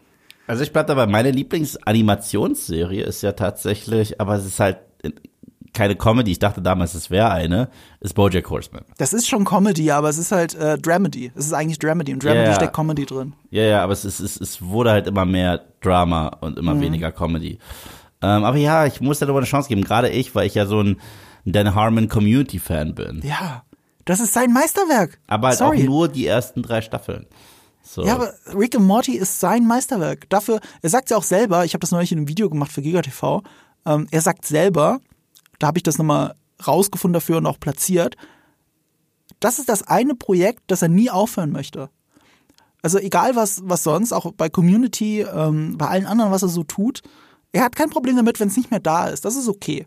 Aber Rick and Morty will er für immer weiterführen. Und die haben ja auch irgendwie für, boah, was waren das, zehn Staffeln einen Vertrag oder sowas, ne? Äh, Ja, doch, ich glaube für 100 Folgen. Ich weiß nicht mal genau, aber es sind super viele Staffeln haben sie einen Vertrag. Relativ früh abgeschlossen, weil Rick and Morty schon nach zwei Staffeln so unglaublich erfolgreich war. Und von mir aus kann das immer ewig weitergehen. Solange sie diese Qualität halten oder sogar steigern, ähm, äh, von mir aus immer, für immer. Genau wie äh, Dan Harmon es will. Und das ist dann so eine Sünde, dass du das nicht guckst. Ähm, vielleicht kriegen wir es ja hin. Ich habe es dir ja schon gesagt, wir wollen Mitte Dezember, nehme ich äh, zum Staffelfinale von der sechsten Season, nehme ich eine Sonderpodcast-Folge auf mit meinem lieben Kollegen Micha Graf von der GameStar, vom GameStar Podcast. Und da, weil er auch so ein Hardcore-Fan ist und äh, da wollen wir nochmal tief in Rick and Morty rein und auch über die sechste Staffel, aber nochmal tief, was bedeutet Rick and Morty, warum ist das so geil? Vielleicht schaffst du es ja bis dahin mal ein paar Folgen mehr zu sehen, dann kannst du auch dabei sein. Weil du musst nicht die sechste Staffel gesehen haben, damit wir über Rick and Morty diskutieren können. Vor allem, ich könnte dir alles spoilern, was in der sechsten Staffel passiert, ist ja auch egal. Und du weißt, was ich dann auch sage. Ähm, ich bin mir nicht sicher, was du sagst. Was sagst du dann? Also wenn ich im Podcast auch dabei bin. oh Gott. Ich garantiere dir, wenn das in, im amerikanischen Raum ein bekannter, ein bekannter Clip wäre, wäre das schon längst in Rick and Morty drin gewesen. Immer der Uwe bin auch dabei. So, ich konnte es nicht lassen. Ja, genau. Ich, kann, ich bin das Opfer hier erneut. Ich kann nicht. Ja, äh, nicht der Obdachlose, der einfach gefilmt wird, sondern du bist das Opfer, Yves. ja. Das macht dich immer noch fertig, ne, dass du das Opfer bist. Okay, ja, wir reden drüber. Wir werden drüber reden, Okay. mit oder ohne dich. Lasst euch überraschen.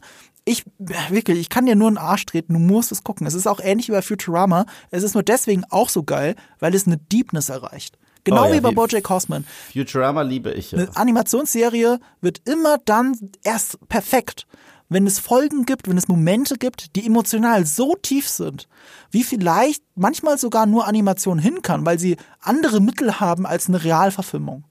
So doof es klingt. Und weißt du, was auch Tiefgang hat?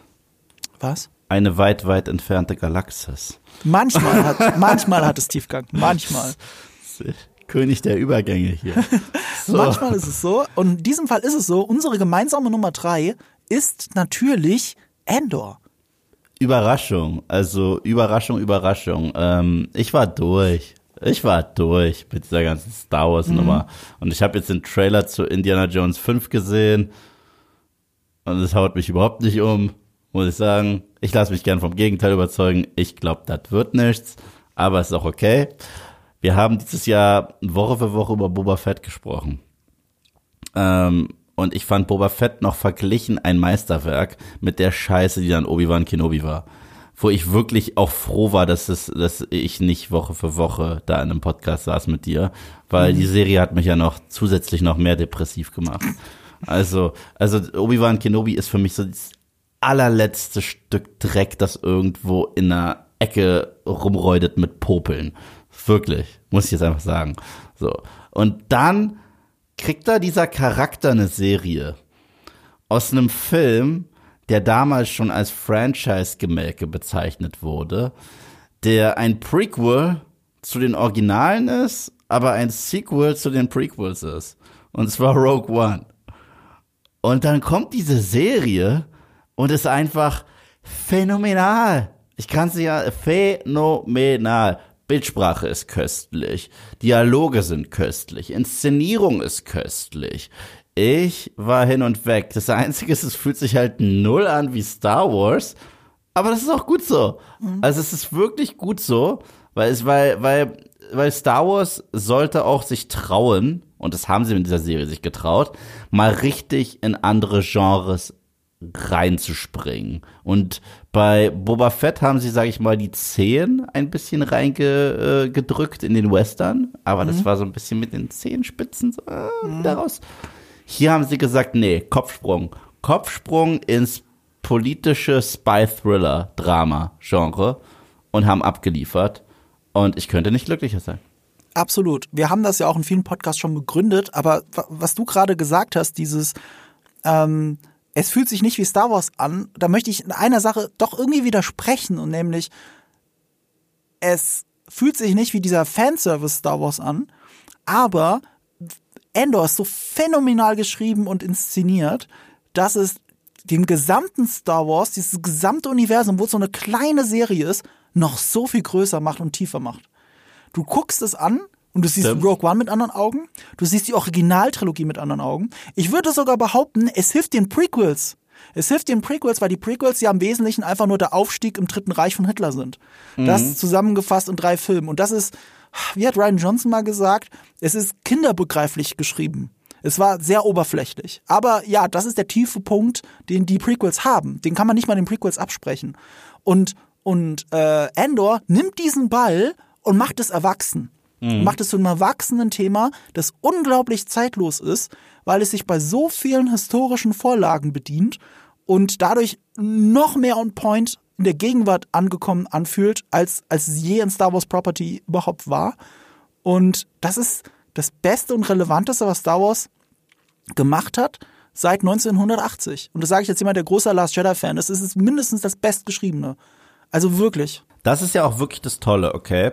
Ja. Du und ich, ich glaube, unsere Meinungen gehen gerade in den letzten Jahren, was Star Wars angeht, total auseinander. Naja, also, nicht bei Boba Fett und Dings. Äh, ja, also Boba Fett finde ich ja meh. Ich finde es nicht scheiße, aber ich finde es meh. Kenobi finde ich scheiße. Also wirklich, also ich, ich mhm. kann dafür kein anderes Wort finden. Also vielleicht Synonym für Kacke. Also mhm. Kot. Ja, aber ich bin in den letzten Jahren mit Star Wars immer und immer und immer wieder auf die Nase gefallen. Ich mag The Last Jedi überhaupt nicht. Äh, Rise of Skywalker ist für mich auch nur ein Flickenteppich für den Quatsch, der davor kam. Äh, Mandalorian, du und ich, wir mögen Mandalorian, aber keiner von uns würde hier auf die Idee kommen zu sagen, dass Mandalorian eine der besten Serien des Jahres ist. Ja. Das, auf diese Idee würde niemand von uns beiden kommen. Genau. Es macht mega Spaß. Deswegen sind wir nicht so weit auseinander, wie du gerade gesagt genau. hast. Es ist so ein Serial Adventure mhm. und ein bisschen Western und gerade Season 2 ist ja. Memberberry. So, kennst du den Charakter noch aus Clone Wars? Komm. Kennst du den Charakter noch aus Rebels? Komm. Kennst du Boba Fett? Komm. Und, und so weiter und Hier so fort. Hier ist der ultimative Fanservice-Moment. Es ist die komm. ultimative Fanservice, aber es ist für mich Fanservice besser als auf der Leinwand. Also, ja. Mandalorian macht, macht das, was Rise of Skywalker machen möchte. Ja, ja. Nur Richtig. gut. Und ähm, dann kommt da diese Serie Endor. Und auf einmal sind du und ich uns einig, mhm. also richtig einig. Ganz egal, was mit The Last Jedi ist, ganz egal, was generell mit der Sequel-Trilogie ist, was mit den Prequels ist, den ich ja mit der Zeit, ich kann mhm. den Prequels mit der Zeit mehr abgewinnen. Was ich damit meine, ist, ich mag die Ideen in den Prequels, ich mag die Umsetzung nicht. Mhm. Okay? Bei, bei, bei den Sequels mag ich nicht mal die Ideen. Mhm. So. Und, ähm, und, und, das ist halt so das Ding. Ich, ich, hab, ich erwähne das häufiger, weil es so ein toller Vergleich ist, den habe ich irgendwo mal gelesen. Ich habe selber Revenge of the Sith vor einem Jahr oder zweimal wieder gesehen. Und es war so um die Herbstzeit, wo ich Bram Stokers Dracula mhm. gesehen habe und habe endlich verstanden, sagt auch ein anderer YouTuber, was George Lucas eigentlich mir erzählen wollte mit diesem Film. So, es ist eins zu eins die gleiche Geschichte, nur sehr schwach umgesetzt. Mhm. Es ist jemand, der seinem Glauben den Rücken zukehrt, die Liebe seines Lebens ver mhm. äh, verliert, ein Deal mit dem Teufel eingeht und zu einem Monster in einer schwarzen Rüstung wird. Also es ist Dracula, Vader ist Dracula, was ganz cool ist. Mhm. Aber scheiße umgesetzt. Aber Andor, da können du und ich einfach mhm. nicht meckern. Es ist einfach nicht möglich, weil es ist erstens sehr gutes Science-Fiction-Storytelling. Ich würde mhm. gar nicht sagen, dass es Science-Fantasy-Storytelling ist, was sonst so der Fall ist bei das Star Wars. Guter okay, Punkt. es ist mehr Blade Runner, mehr generell bisschen Michael Crichton äh, Romane und so weiter als Fantasy Space Opera. Es ist keine Space Opera, überhaupt nicht. Hm. Aber es ist auch gut so. Das ist die HBO-Version von Star Wars. Das muss man Absolut, einfach sagen. ja. Unglaublich hochwertiges Fernsehen. Zwei Sachen dazu, die wir noch nicht in dem Podcast gesagt haben, bevor wir jetzt ähm, eh nur wiedercoin, was wir in dem Podcast auch schon. Wir haben, hört da rein. Wenn, ihr- wenn ihr intrigued seid, schaut erstens Ender, wenn ihr es immer noch nicht gemacht habt, und hört unsere Podcast-Folgen dazu. Wir gehören ja zu den Leuten, die es ja gecovert haben. Ja. Ja, ähm, äh, das ist ja auch immer ein großes Thema. Ist es erfolgreich genug gewesen oder nicht? Oder vor allem, oh, das war doch ein Flop. Habe ich gerade eben so viele Diskussionen dazu. Deswegen möchte ich zwei Sachen aufgreifen. Das eine ist, wie erfolgreich die Serie nochmal ist, ähm, zumindest in der Bubble. Und äh, was, war, was war das letzte, was du noch gesagt hast? Ich habe gesagt, mehr Sci-Fi als äh, Space Fantasy. Ja, aber das meine ich nicht. Siehst du, jetzt habe ich dem Punkt schon wieder vergessen. Ich sollte mir das aufschreiben. Ähm, zum Thema Wirklich, Du Erfolg. schreibst viel zu wenig auf. Ich schreibe zu wenig auf. Oder zweiten, genau. Ich, ähm, das eine war der Erfolg. Ja. Und zwar, ähm, wir hatten ja drüber gejammert, zu Recht gejammert, dass es auf YouTube nicht so erfolgreich ist, wie es sein könnte. Und wir haben zumindest beim Podcast äh, gesehen, dass es äh, gut läuft. Nicht ganz so gut wie Kenobi, nicht ganz so gut wie, wie Boba Fett, aber es läuft okay. War super, dass man es als Podcast weiter covern konnte. Und da wir ja zu den Top 1% der Welt gehören, sind wir dann auch welche von denen, die es wirklich gut gecovert haben. Du auch auf dem Channel. Und du hast ja, du gehörst ja zu den Content Creatern, die wirklich auch zu Recht sagen, ja, doof, das läuft bei mir nicht so gut wie die anderen Sachen. Ja, Leider. Und ich habe zum Glück, und das ist jetzt die schöne Nachricht, ein anderes Erlebnis als ihr. Äh, ich habe nämlich gerade zum Zeitpunkt der Aufnahme gestern mein neues Video released und das war Andor. Und das ist mein erfolgreichstes Video seit drei Monaten. Das ist krass. Das ist krass. Und, und das letzte davor, das super erfolgreich war, war Endor.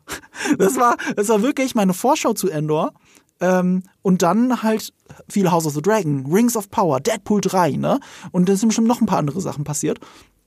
Und äh, trotzdem ist jetzt mein nächstes Endor-Video wieder das erfolgreichste. Und, und weißt du, und das ist so schön positiv zu sehen, nicht nur weil es erfolgreich ist, sondern weil du nur die positiven Liebeserklärungen von den Leuten, die es auch gesehen haben, unter dem Video siehst.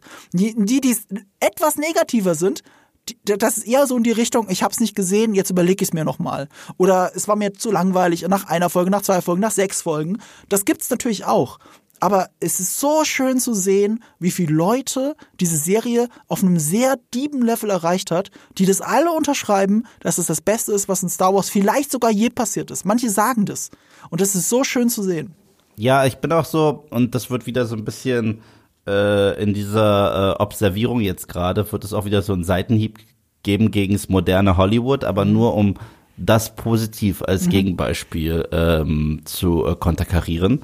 Und zwar folgendes. Ich habe häufig das Gefühl, dass viele moderne Filme und auch viele moderne Genrefilme und auch gerade viele moderne Franchise-Filme und Serien ich, das klingt jetzt gemein, aber ich habe das Gefühl, die werden von Kindern geschrieben oder von infantilen Leuten geschrieben. Okay? Und zwar, sie projizieren ihr recht einfältiges Weltbild in eine Serie und verdummen ohne Ende Franchises, wo ich mir dachte, ey, in den 90ern waren meine Trickfilme anspruchsvoller. Weißt du? Das ist, das, ist, das ist eine harte Kritik, aber sie ist wahr, meiner Meinung nach. Und Charaktere benehmen sich, also erwachsene Charaktere benehmen sich immer mehr wie Kinder. Und mich pisst es an.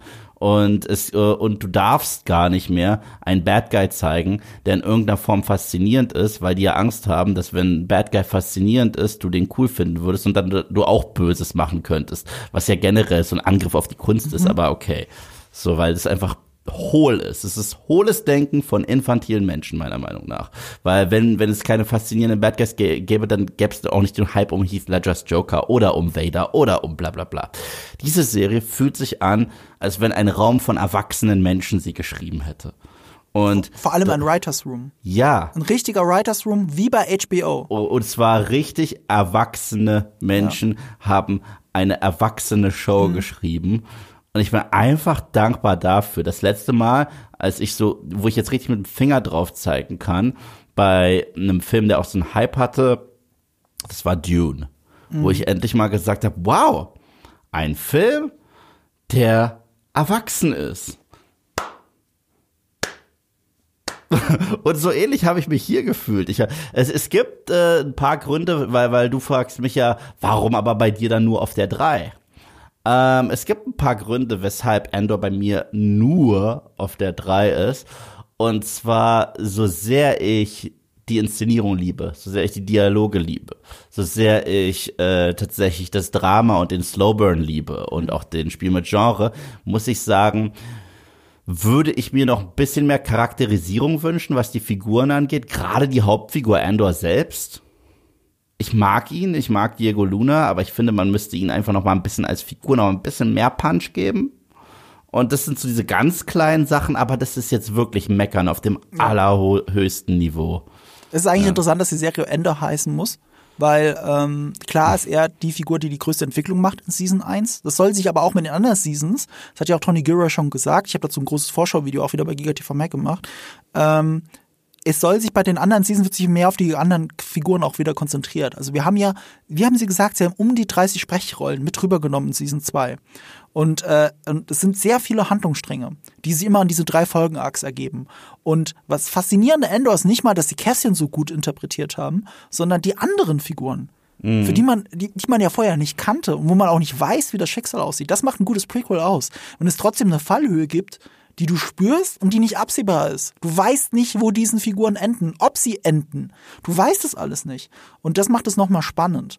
Und bei Cassian ist es eben spannend, dass man weiß, wo er endet, aber wie kam es so weit und was ist, bedeutet sein Opfer wirklich? Wenn ich jetzt Szenen aus Rogue One sehe, und Rogue One ist für mich ein Film, den ich sehr mag, mhm. aber die Figuren sind für mich relativ blass, weil der Film nicht die Zeit hat. Und Tony Gilroy war ja nur, nur der Drehbuchretter, der das Drehbuch umgeschrieben hat damit die Figuren mhm. mehr Zeit haben. Und, ähm, und wenn du jetzt Endor und Rogue One jetzt schon back-to-back -back siehst, siehst du alle Szenen mit Cassian Endor mit anderen Augen. Absolut, aber das machen ja eh die besten Prequels. Genau. Also die besten Prequels sind die, die etwas hinzufügen mhm. zu einer Story, die ja eigentlich schon erzählt wurde. Ja, das ist das, ich, dazu kommen wir eh noch, aber das ist ja das, was ich immer sage in meinen Videos. Bei einem Prequel zählt nie das Was, mhm. es zählt immer das Wie behalte genau diesen Gedanken bitte im Hinterkopf. Wir werden ihn nochmal aufgreifen. Ich weiß ja. übrigens, was mein Gedanke vorhin war, den ich im Hinterkopf hatte. Mhm. Äh, es passt so gut zu allem, was du gesagt hast, nämlich unser guter gemeinsamer Freund Luke von Nordheim von Nerd Factory hat in einem Instagram Story, hat er mich erwähnt und markiert, ich weiß nicht, ob du das gesehen hast, mhm. und hat gesagt, er findet Endor so geil, dass ihn das wirklich nochmal hat grübeln lassen über etwas, was ich ihm gesagt habe. Weil ich habe ihm gesagt, Alter, du musst dringend bessere Sachen gucken. Es ist ja kein Wunder, dass du Obi-Wan und so, so super geil findest, weil Endor ist geschrieben wie eine HBO-Serie oder eine AMC-Serie von mir aus, eine Top-AMC-Serie oder wie eine Top-Showtime-Serie oder was auch immer, wie Top FX.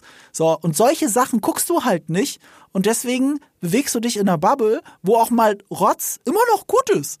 Und das ist ja okay, mag was du willst, aber ich, ich prophezeie dir, die entgeht sehr vieles auf dieser Welt, was du richtig geil finden würdest, da bin ich überzeugt von. Und Endor, wie hat er selber gesagt, das hat ihn nochmal grübeln lassen, ob Marco recht hat oder ob er doch mehr andere Sachen gucken sollte. Na, nicht nur das, nicht nur das. Ich habe mir auch sein Video angeguckt und seine Insta-Story. Er meinte, vielleicht gucke ich wirklich zu wenig Qualitätscontent. Ich, ich habe applaudiert, ja. Und äh, er hat sein Video damit äh, begonnen, dass er gesagt hat, selbst Moviepilot gefällt Endor. ja. Ich weiß nicht, wie häufig ich schon in seinen Videos erwähnt wurde. Es ist unfassbar. Also ich habe, ich, ich, ich, ich wohne ohne Miete zu zahlen. Ne?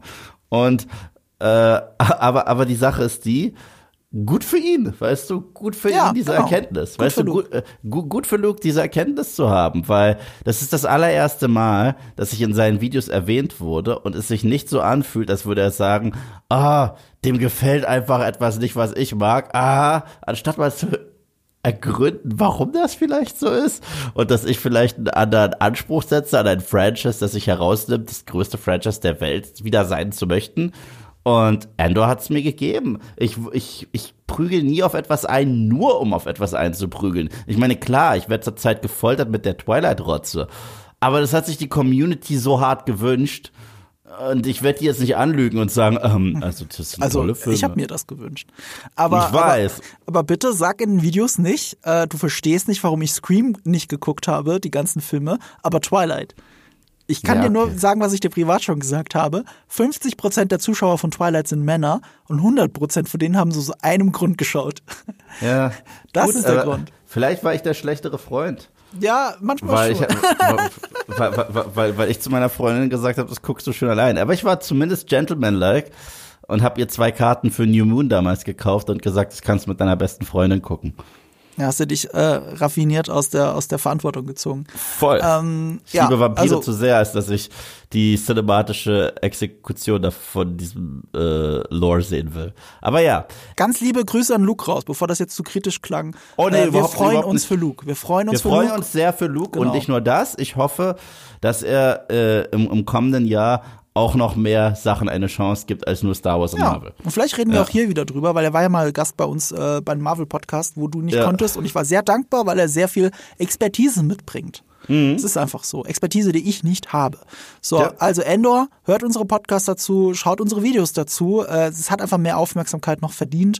Ähm, es ist absolut phänomenal. Und äh, es gibt sogar, glaube ich, keine zweite Season in den nächsten Jahren, auf die ich so hinfiebere wie auf Endor Season 2.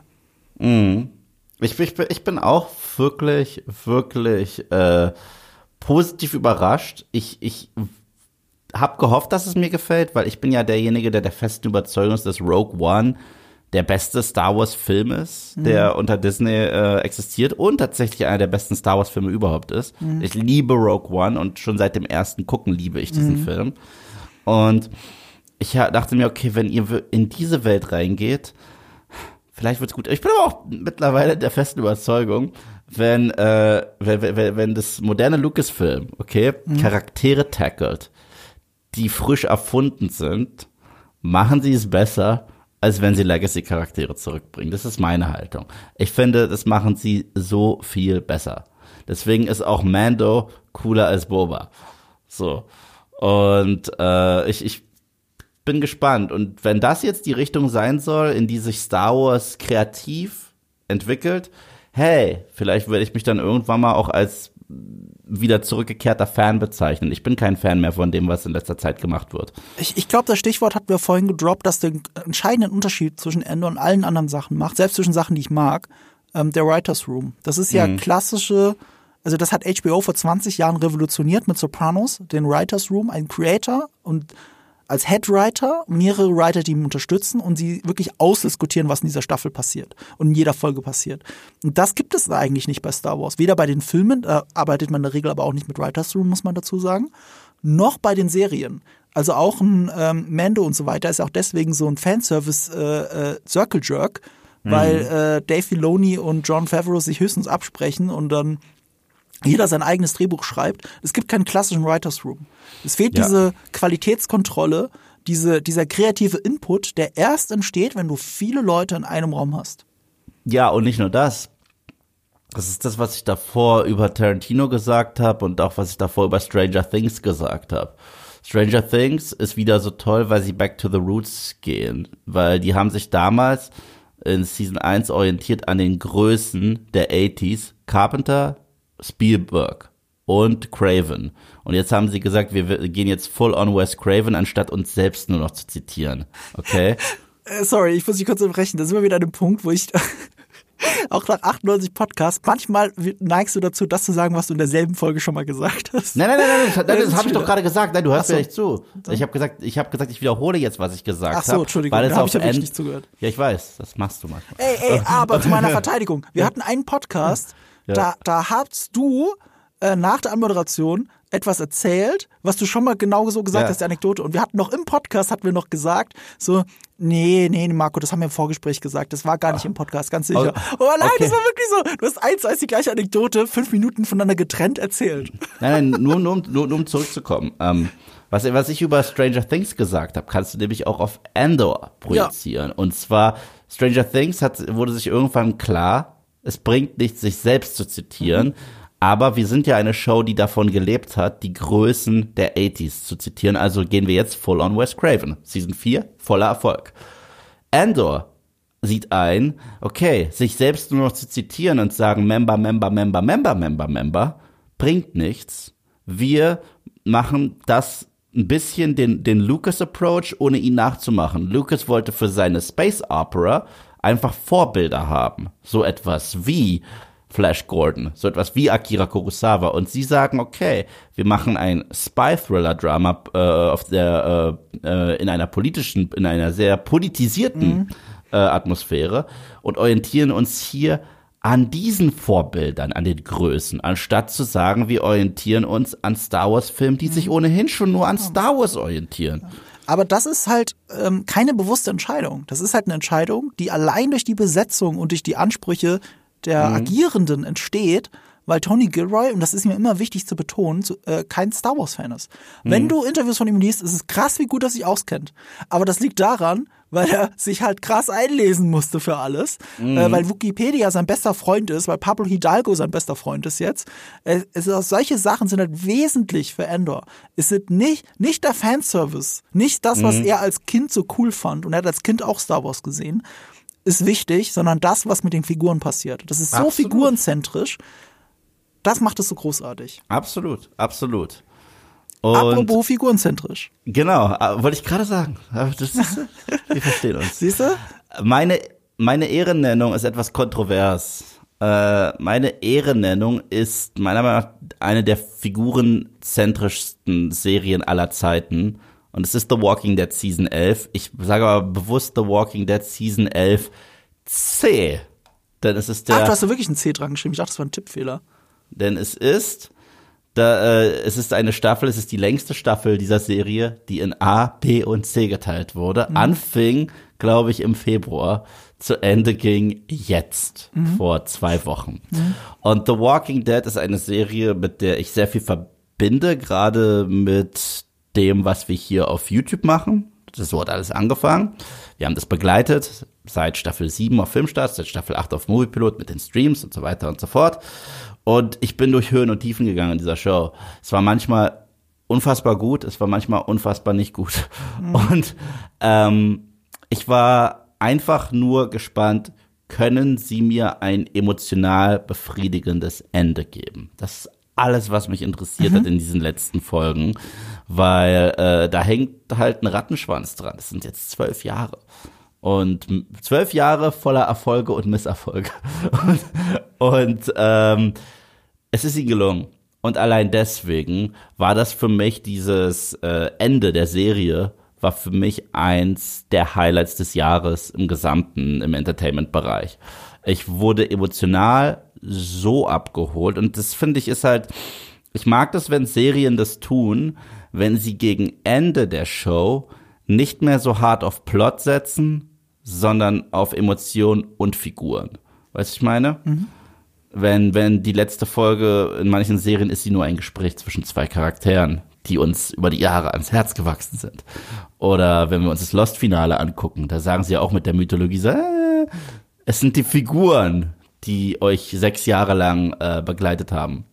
Und ich finde, wenn es darum geht, hat Walking Dead die richtige Entscheidung getroffen und hat gesagt, wir sind jetzt nicht mehr ein Horrorbombast und wir müssen nicht die 20. tausendste Schlacht haben. Klar, es gab auch Schusswechsel, aber der Kern zum Schluss waren diese Figuren, diese Emotionen und äh, Bear McCreary, den wir generell häufiger erwähnen sollten, selbst wenn seine Musik in Lord of the Rings so vergesslich ist, ist sie ist bei The Walking Dead nie gewesen. Und ja. ich muss ganz kurz zu seiner Verteidigung sagen, weil ich es so oft betont habe, dass die Musik äh, bei Rings of Power ist mir wirklich, also ich alles davon vergesse.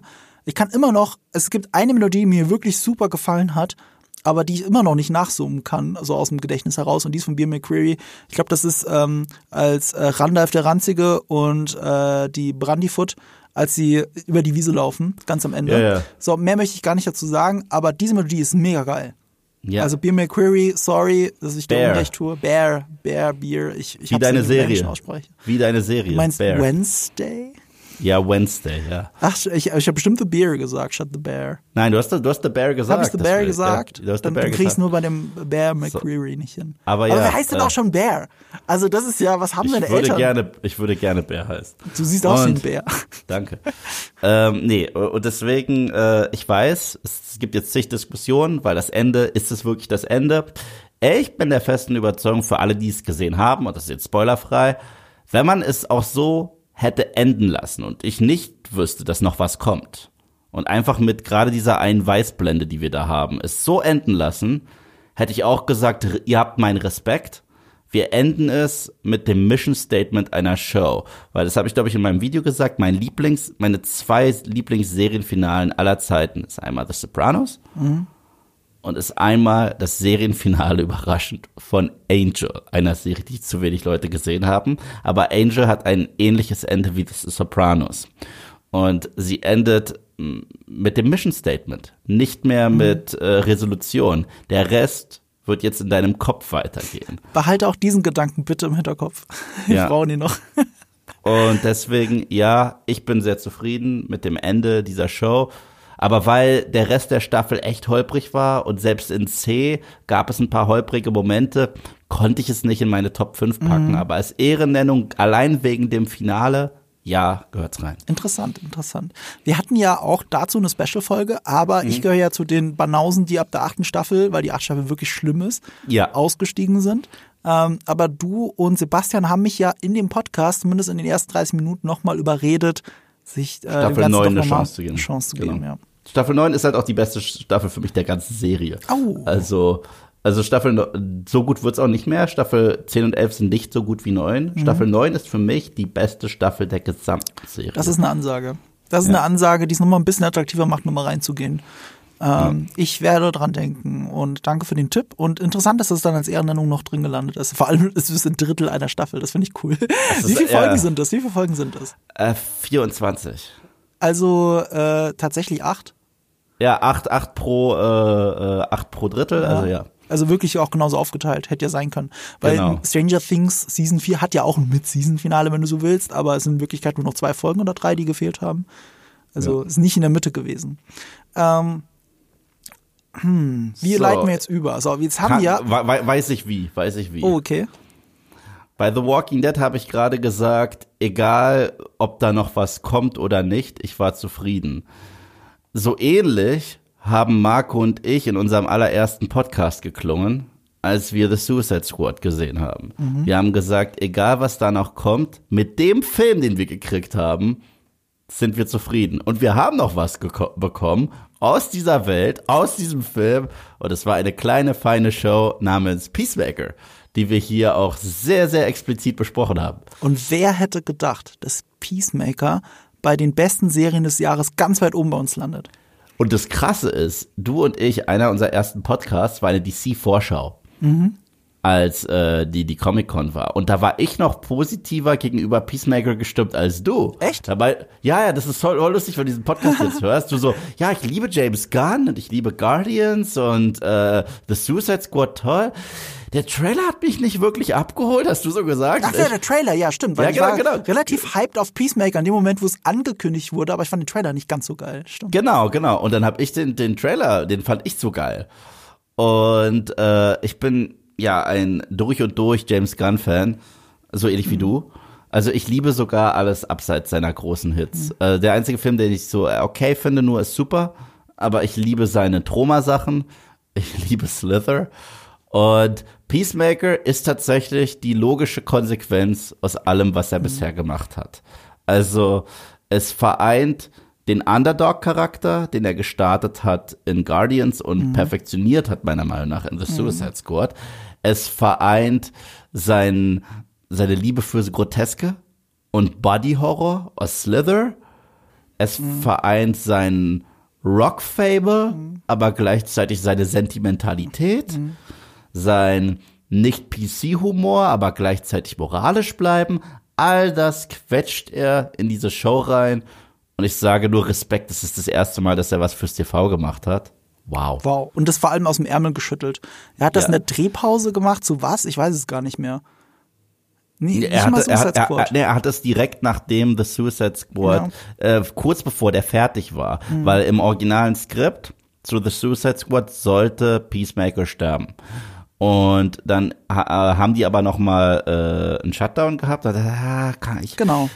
Das war während der Post-Production von, von, von Suicide Squad. Während der Post-Production, ja. Deswegen gibt's ja diese Post-Credit-Scene, die mhm. so seinen Tod für nichtig erklärt. Ja. Und äh, ich war ja damals im Interview mit ihm beim Roundtable mhm. für The Suicide Squad. Mhm. Und er hat selber gesagt, dass er diese Entscheidungen seiner Karriere sowohl hasst als auch liebt. Weil äh, er hasst nichts mehr, als wenn Tode nichts bedeuten. Mhm. Und gerade in The Suicide Squad ist jeder Tod eigentlich final. Mhm. Aber er hat Peacemaker irgendwie zurückgebracht und deswegen mag er das nicht, wenn er den Film guckt und sieht, dass Peacemaker doch noch lebt. Mhm. Aber auf der anderen Seite hat er so viel Passion und Herz für diese Serie, die er dann aus äh, geschrieben hat, dass es es doch wert war, finde ich. Das völlig zu Recht. Du hast auch äh, gesagt, es gehört in seine Hitliste ganz weit oben hin.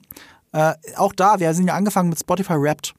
Und wenn du Spotify Rap von mir anschaust, was meine Songs sind, waren die sind Top 100 oder was es war, mhm. die Top 10 sind dominiert von Peacemaker. Ich habe mhm. den Soundtrack rauf und runter gehört. Ich glaube, das zweitmeistgehörte Song letztes Jahr bei mir war Apologize. Mhm. Der Rausschmeißer-Song war, glaube ich, sogar von Peacemaker, von der ersten Staffel. Und Wigwam bei mir. Warum auch nicht? Das, äh, das ist auch irgendwo weit oben. Bei vielen Leuten ganz weit oben. Ne? Auch da äh, ein Phänomen, ähnlich wie bei Stranger Things. Die Leute lieben diesen Tanz. Ähm, mm. So ein fucking geiles Intro. Man kann es nicht oft genug betonen, wie geil Peacemaker ist. Und wir müssen es auch betonen, weil, ähm, ich meine, wann nehmen wir das auf? Wir sind jetzt im Dezember. Die, die Serie kam erst, glaube ich, im November überhaupt in Deutschland an. Bei RTL Plus.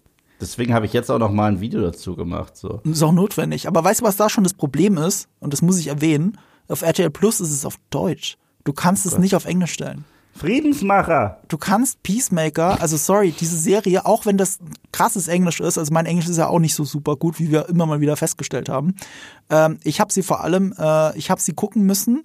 Ähm, an der Stelle kurzes Shoutout unseren Sponsor VPN, der sehr oft uns sponsert. Ich habe sie sonst irgendwo gucken müssen und ich konnte sie nicht mit Untertiteln dort gucken. Ich musste sie ohne Untertitel gucken und viele Gags sind äh, habe ich erst beim zweiten oder dritten Mal gucken wirklich so mitgekriegt. Aber das, das gibt der Serie so viel, wie bei allem, was James Gunn macht. Du musst es eigentlich im Original gucken, weil es ist kaum zu übersetzen, was er da tut. Und äh, Peacemaker profitiert so sehr davon. Also selbst wer es jetzt von euch auf RTL Plus gesehen hat und sich fragt, warum packen die das auf Nummer zwei, ist doch albern. No, no way. Guck's im Original, ähm, lernt davon. Es ist wirklich auch ein Masterclass, also das meine ich mit Lernen, lernt alle davon es ist eine Masterclass, wie man eine gute Serie gestaltet. So das, was auch schon hier Michael Waldron zu mir gesagt hat, dieses, jede Folge muss für sich ein Thema haben und funktionieren. Das ist super wichtig, wenn du eine geile Serie willst. Und gleichzeitig dieses Übergreifende muss funktionieren. Ähm, wir müssen emotional komplett investiert sein, selbst wenn wir die Figuren vorher gar nicht kannten und eigentlich gar keine Lust auf diese Figuren haben. Und ja. dass das Peacemaker alles schafft, das ist ja auch versehentlich, und das denkt man nicht, weil Peacemaker drauf ist, wenn man Peacemaker kennt aus Suicide Squad ähm, das ist versehentlich die inklusivste Serie im DC Extended Universe geworden. Oder überhaupt jemals irgendwas mit DC. Die, ähm, wie soll ich sagen, die lebensbejahendste, die aktuellste, was gesellschaftlichen Kontext angeht. Es ist unglaublich, wie viel in dieser Serie steckt, und dabei denkt man, es geht nur um einen kräftigen Typen, der aufgeblasen ist. Und das ist es nicht. Es ist so viel mehr als das. Gleichzeitig ist diese Serie auch eine tolle Antithese zu Birds of Prey.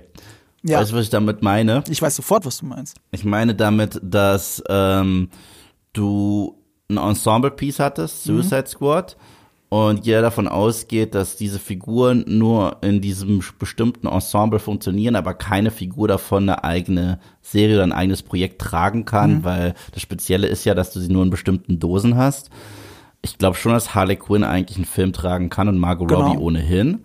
Aber das war ein Film, der für mich kein Film war. Es war eigentlich eine politische Message und ein Film hing dran.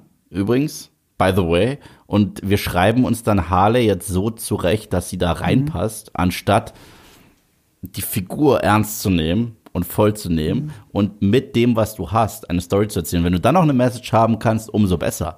Und Peacemaker macht genau das. Ja, genau. Und, äh, und das ist das Besondere. Die Figuren, die nimmt man ernst.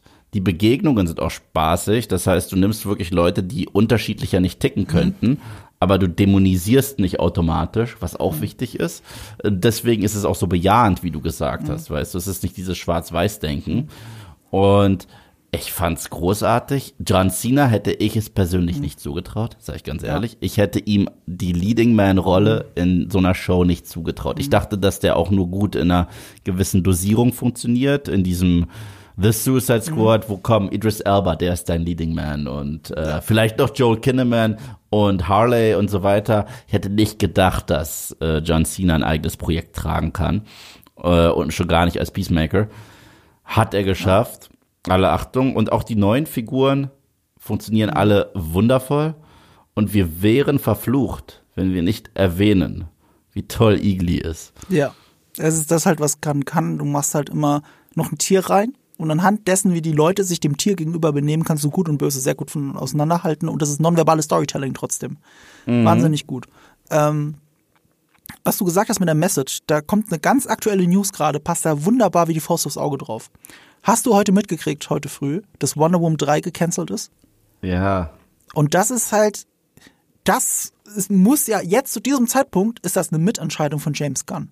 Weil er jetzt schon ähm, der neue Co-CEO von DC, vom DC ist. Die Frage hier ist halt nur, ob das bedeutet, ist Gal Gadot raus oder ist Patty Jenkins Skript einfach tot und die sagen, dieser Wonder Woman 3 ist tot. Ich wette, es ist nicht Gal Gadot. Also, also Nee. er, er selber scheint ja auch, ein Peacemaker, ohne dass man zu viel verrät, ein Fan von der Justice League zu sein.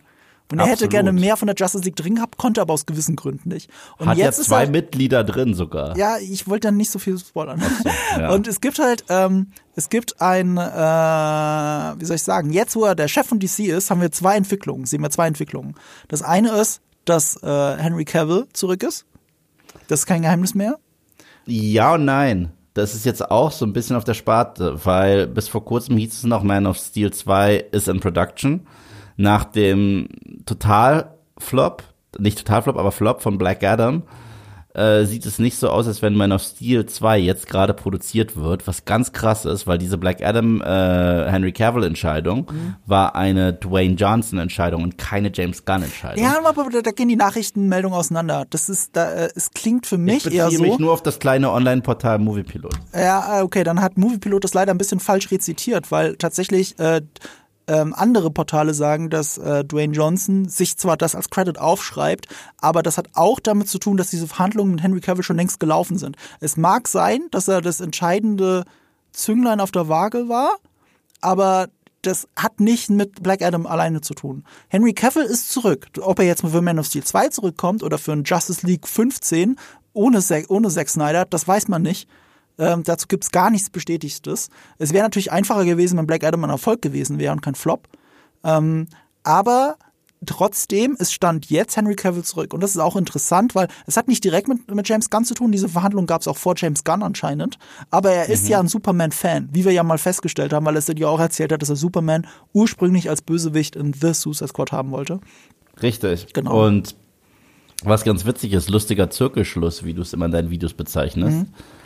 Black Adam, ja, der ja nicht durchgewunken wurde von James Gunn und Co. Ja. Das ist äh, noch äh, das alte DCEU. Genau. Dieser Film hüpft wirklich in alle Fettnäpfchen und Fallen, die das alte DCEU hatte. Also du musst dir vorstellen, dieser Film ist der zerschnittene David Ayers Suicide Squad Film nochmal. Ja, das hast Ist du er schon wirklich? Ich habe ihn immer noch nicht gesehen, du hast ihn heute geguckt. Also äh, es ist eins zu eins, wenn, wenn du Suicide Squad den ersten nochmal gucken willst. Ja. Guck Black Adam. So ist, also, auch wir unterbrechen den Film für Franchise, also ganz fu- furchtbar, ja. Aber was jetzt spannend ist, und das ist eine Nachricht, die auch reinkam, Gott, wieso mache ich eigentlich, das sieht, sieht ja gar keiner, wenn ich jetzt hier so meine theatralisch den Arm in die Luft Nee, hebst. ich mache gerade einen auf Bill und Ted hier. Wow. Okay. Bogus. So, ähm, ähm, Jason Momoa wird ja noch seinen Aquaman 2 Mhm. Aber er ist in letzter Zeit sehr lautstark zu etwas, was so witzig ist. Als früher angekündigt wurde, vor Jahren, Mhm. dass Jason Momoa Teil des DC-Universums wird, während ich ihn nur als Karl Drogo kannte Mhm. und äh, als beschissener Version von Conan, ja, dachte ich, geil, wir kriegen Lobo. Weil der Typ sieht aus wie Lobo. Ja. Er sieht aus wie Lobo. Er ist auch Ja. Lobo-Fanboy, Hardcore. Ja. Und jetzt sagt er, er ist fertig mit Aquaman und möchte Lobo spielen im DC-Universum. Und ich könnte mir vorstellen, dass das auch passiert. Und äh, die, das letzte bisschen zu James Gunn, damit wir äh, gleich weiterspringen zu dem nächsten Punkt. Äh, James Gunn hat, führt zurzeit auch Gespräche mit dem Regieduo des gecancelten Batgirl-Films. Das heißt, in irgendeiner Form möchte man sie trotzdem weiter beschäftigen, aber dieser Film ist raus, okay?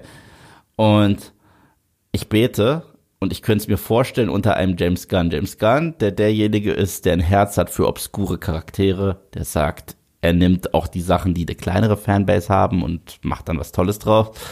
Und die beiden sind ja gigantische Gotham und also generell aus dem Gotham-Universum und äh, Batman-Fans. Könnten wir jetzt wirklich unseren Batman Beyond-Film kriegen? Okay, jetzt spekulierst du ein bisschen viel. Ich weiß, ja, ich, ich, ich will es einfach nur in den Raum werfen. Ja, ich weiß nicht. Die haben vorhin Miss Marvel gemacht, das ist für mich näher an Batgirl als Batman Beyond. Ja, aber, aber Batgirl ist tot. Ja, ja. Ja, Batgirl ist tot. Das ist jetzt, das wird jetzt abgeschrieben. Ähm, also steuerlich. Ähm, aber hier, ich war nicht fertig mit Wonder Woman. Weil hm. Wonder Woman, äh, du weißt ja, wie sehr ich den zweiten Teil hasse. Das ist ja für ist mich ja wirklich einer der schlimmsten, eine der schlimmsten Comic-Verfilmungen, die ich je gesehen habe. Das ist ja auch und das, furchtbar. Und weil es auch an vielen Stellen für mich antifeministisch ist. Weißt du, zu sagen, okay, das ist ein toller Film, weil er sehr feministisch ist, ist hier genau falsch, weil hier wird verherrlicht, dass eine Frau einen bewusstlosen Mann vergewaltigt.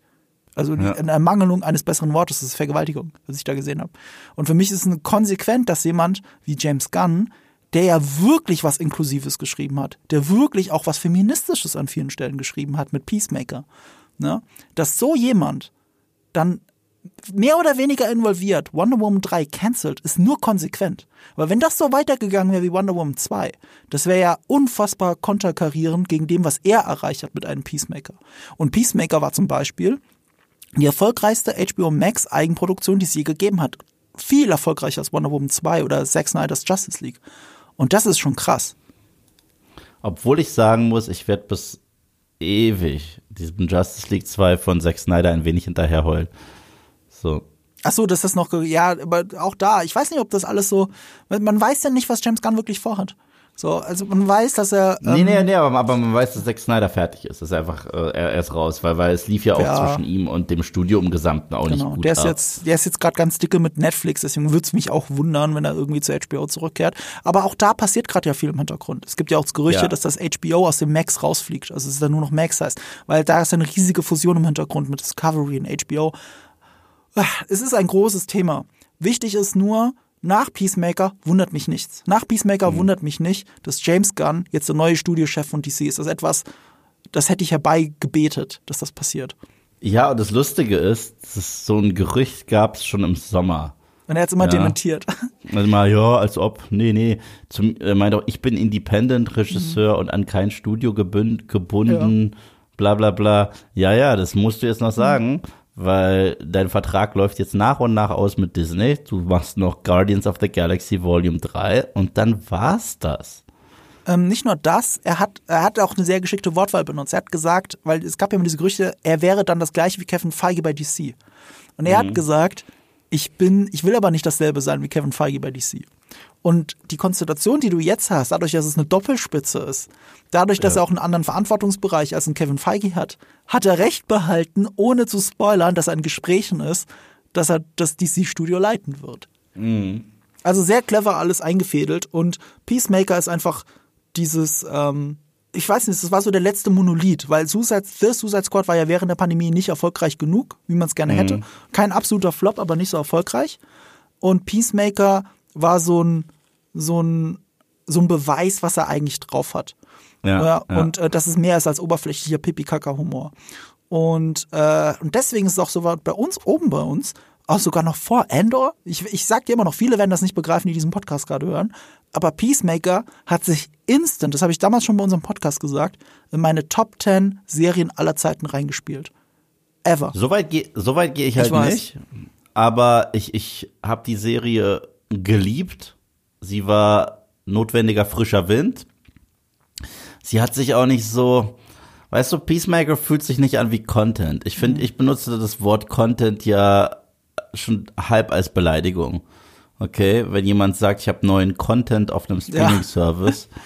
so, so fühlt sich Sorry Phase 4 vom MCU sehr stark an. Nicht durchgehend, es gibt auch ein paar Perlen, wo ich sage, aha, aber äh, schnell, äh, consume product, don't think about it and get excited for next product. Das ist so ein bisschen gerade Phase 4. Mhm. Und Peacemaker kam zum richtigen Zeitpunkt raus, äh, mit den richtigen Leuten kreativ dahinter, mit den richtigen Leuten vor der Kamera. Es war dieser glückliche Unfall, diesen ein Blitzeinfang aller Ghostbusters 1.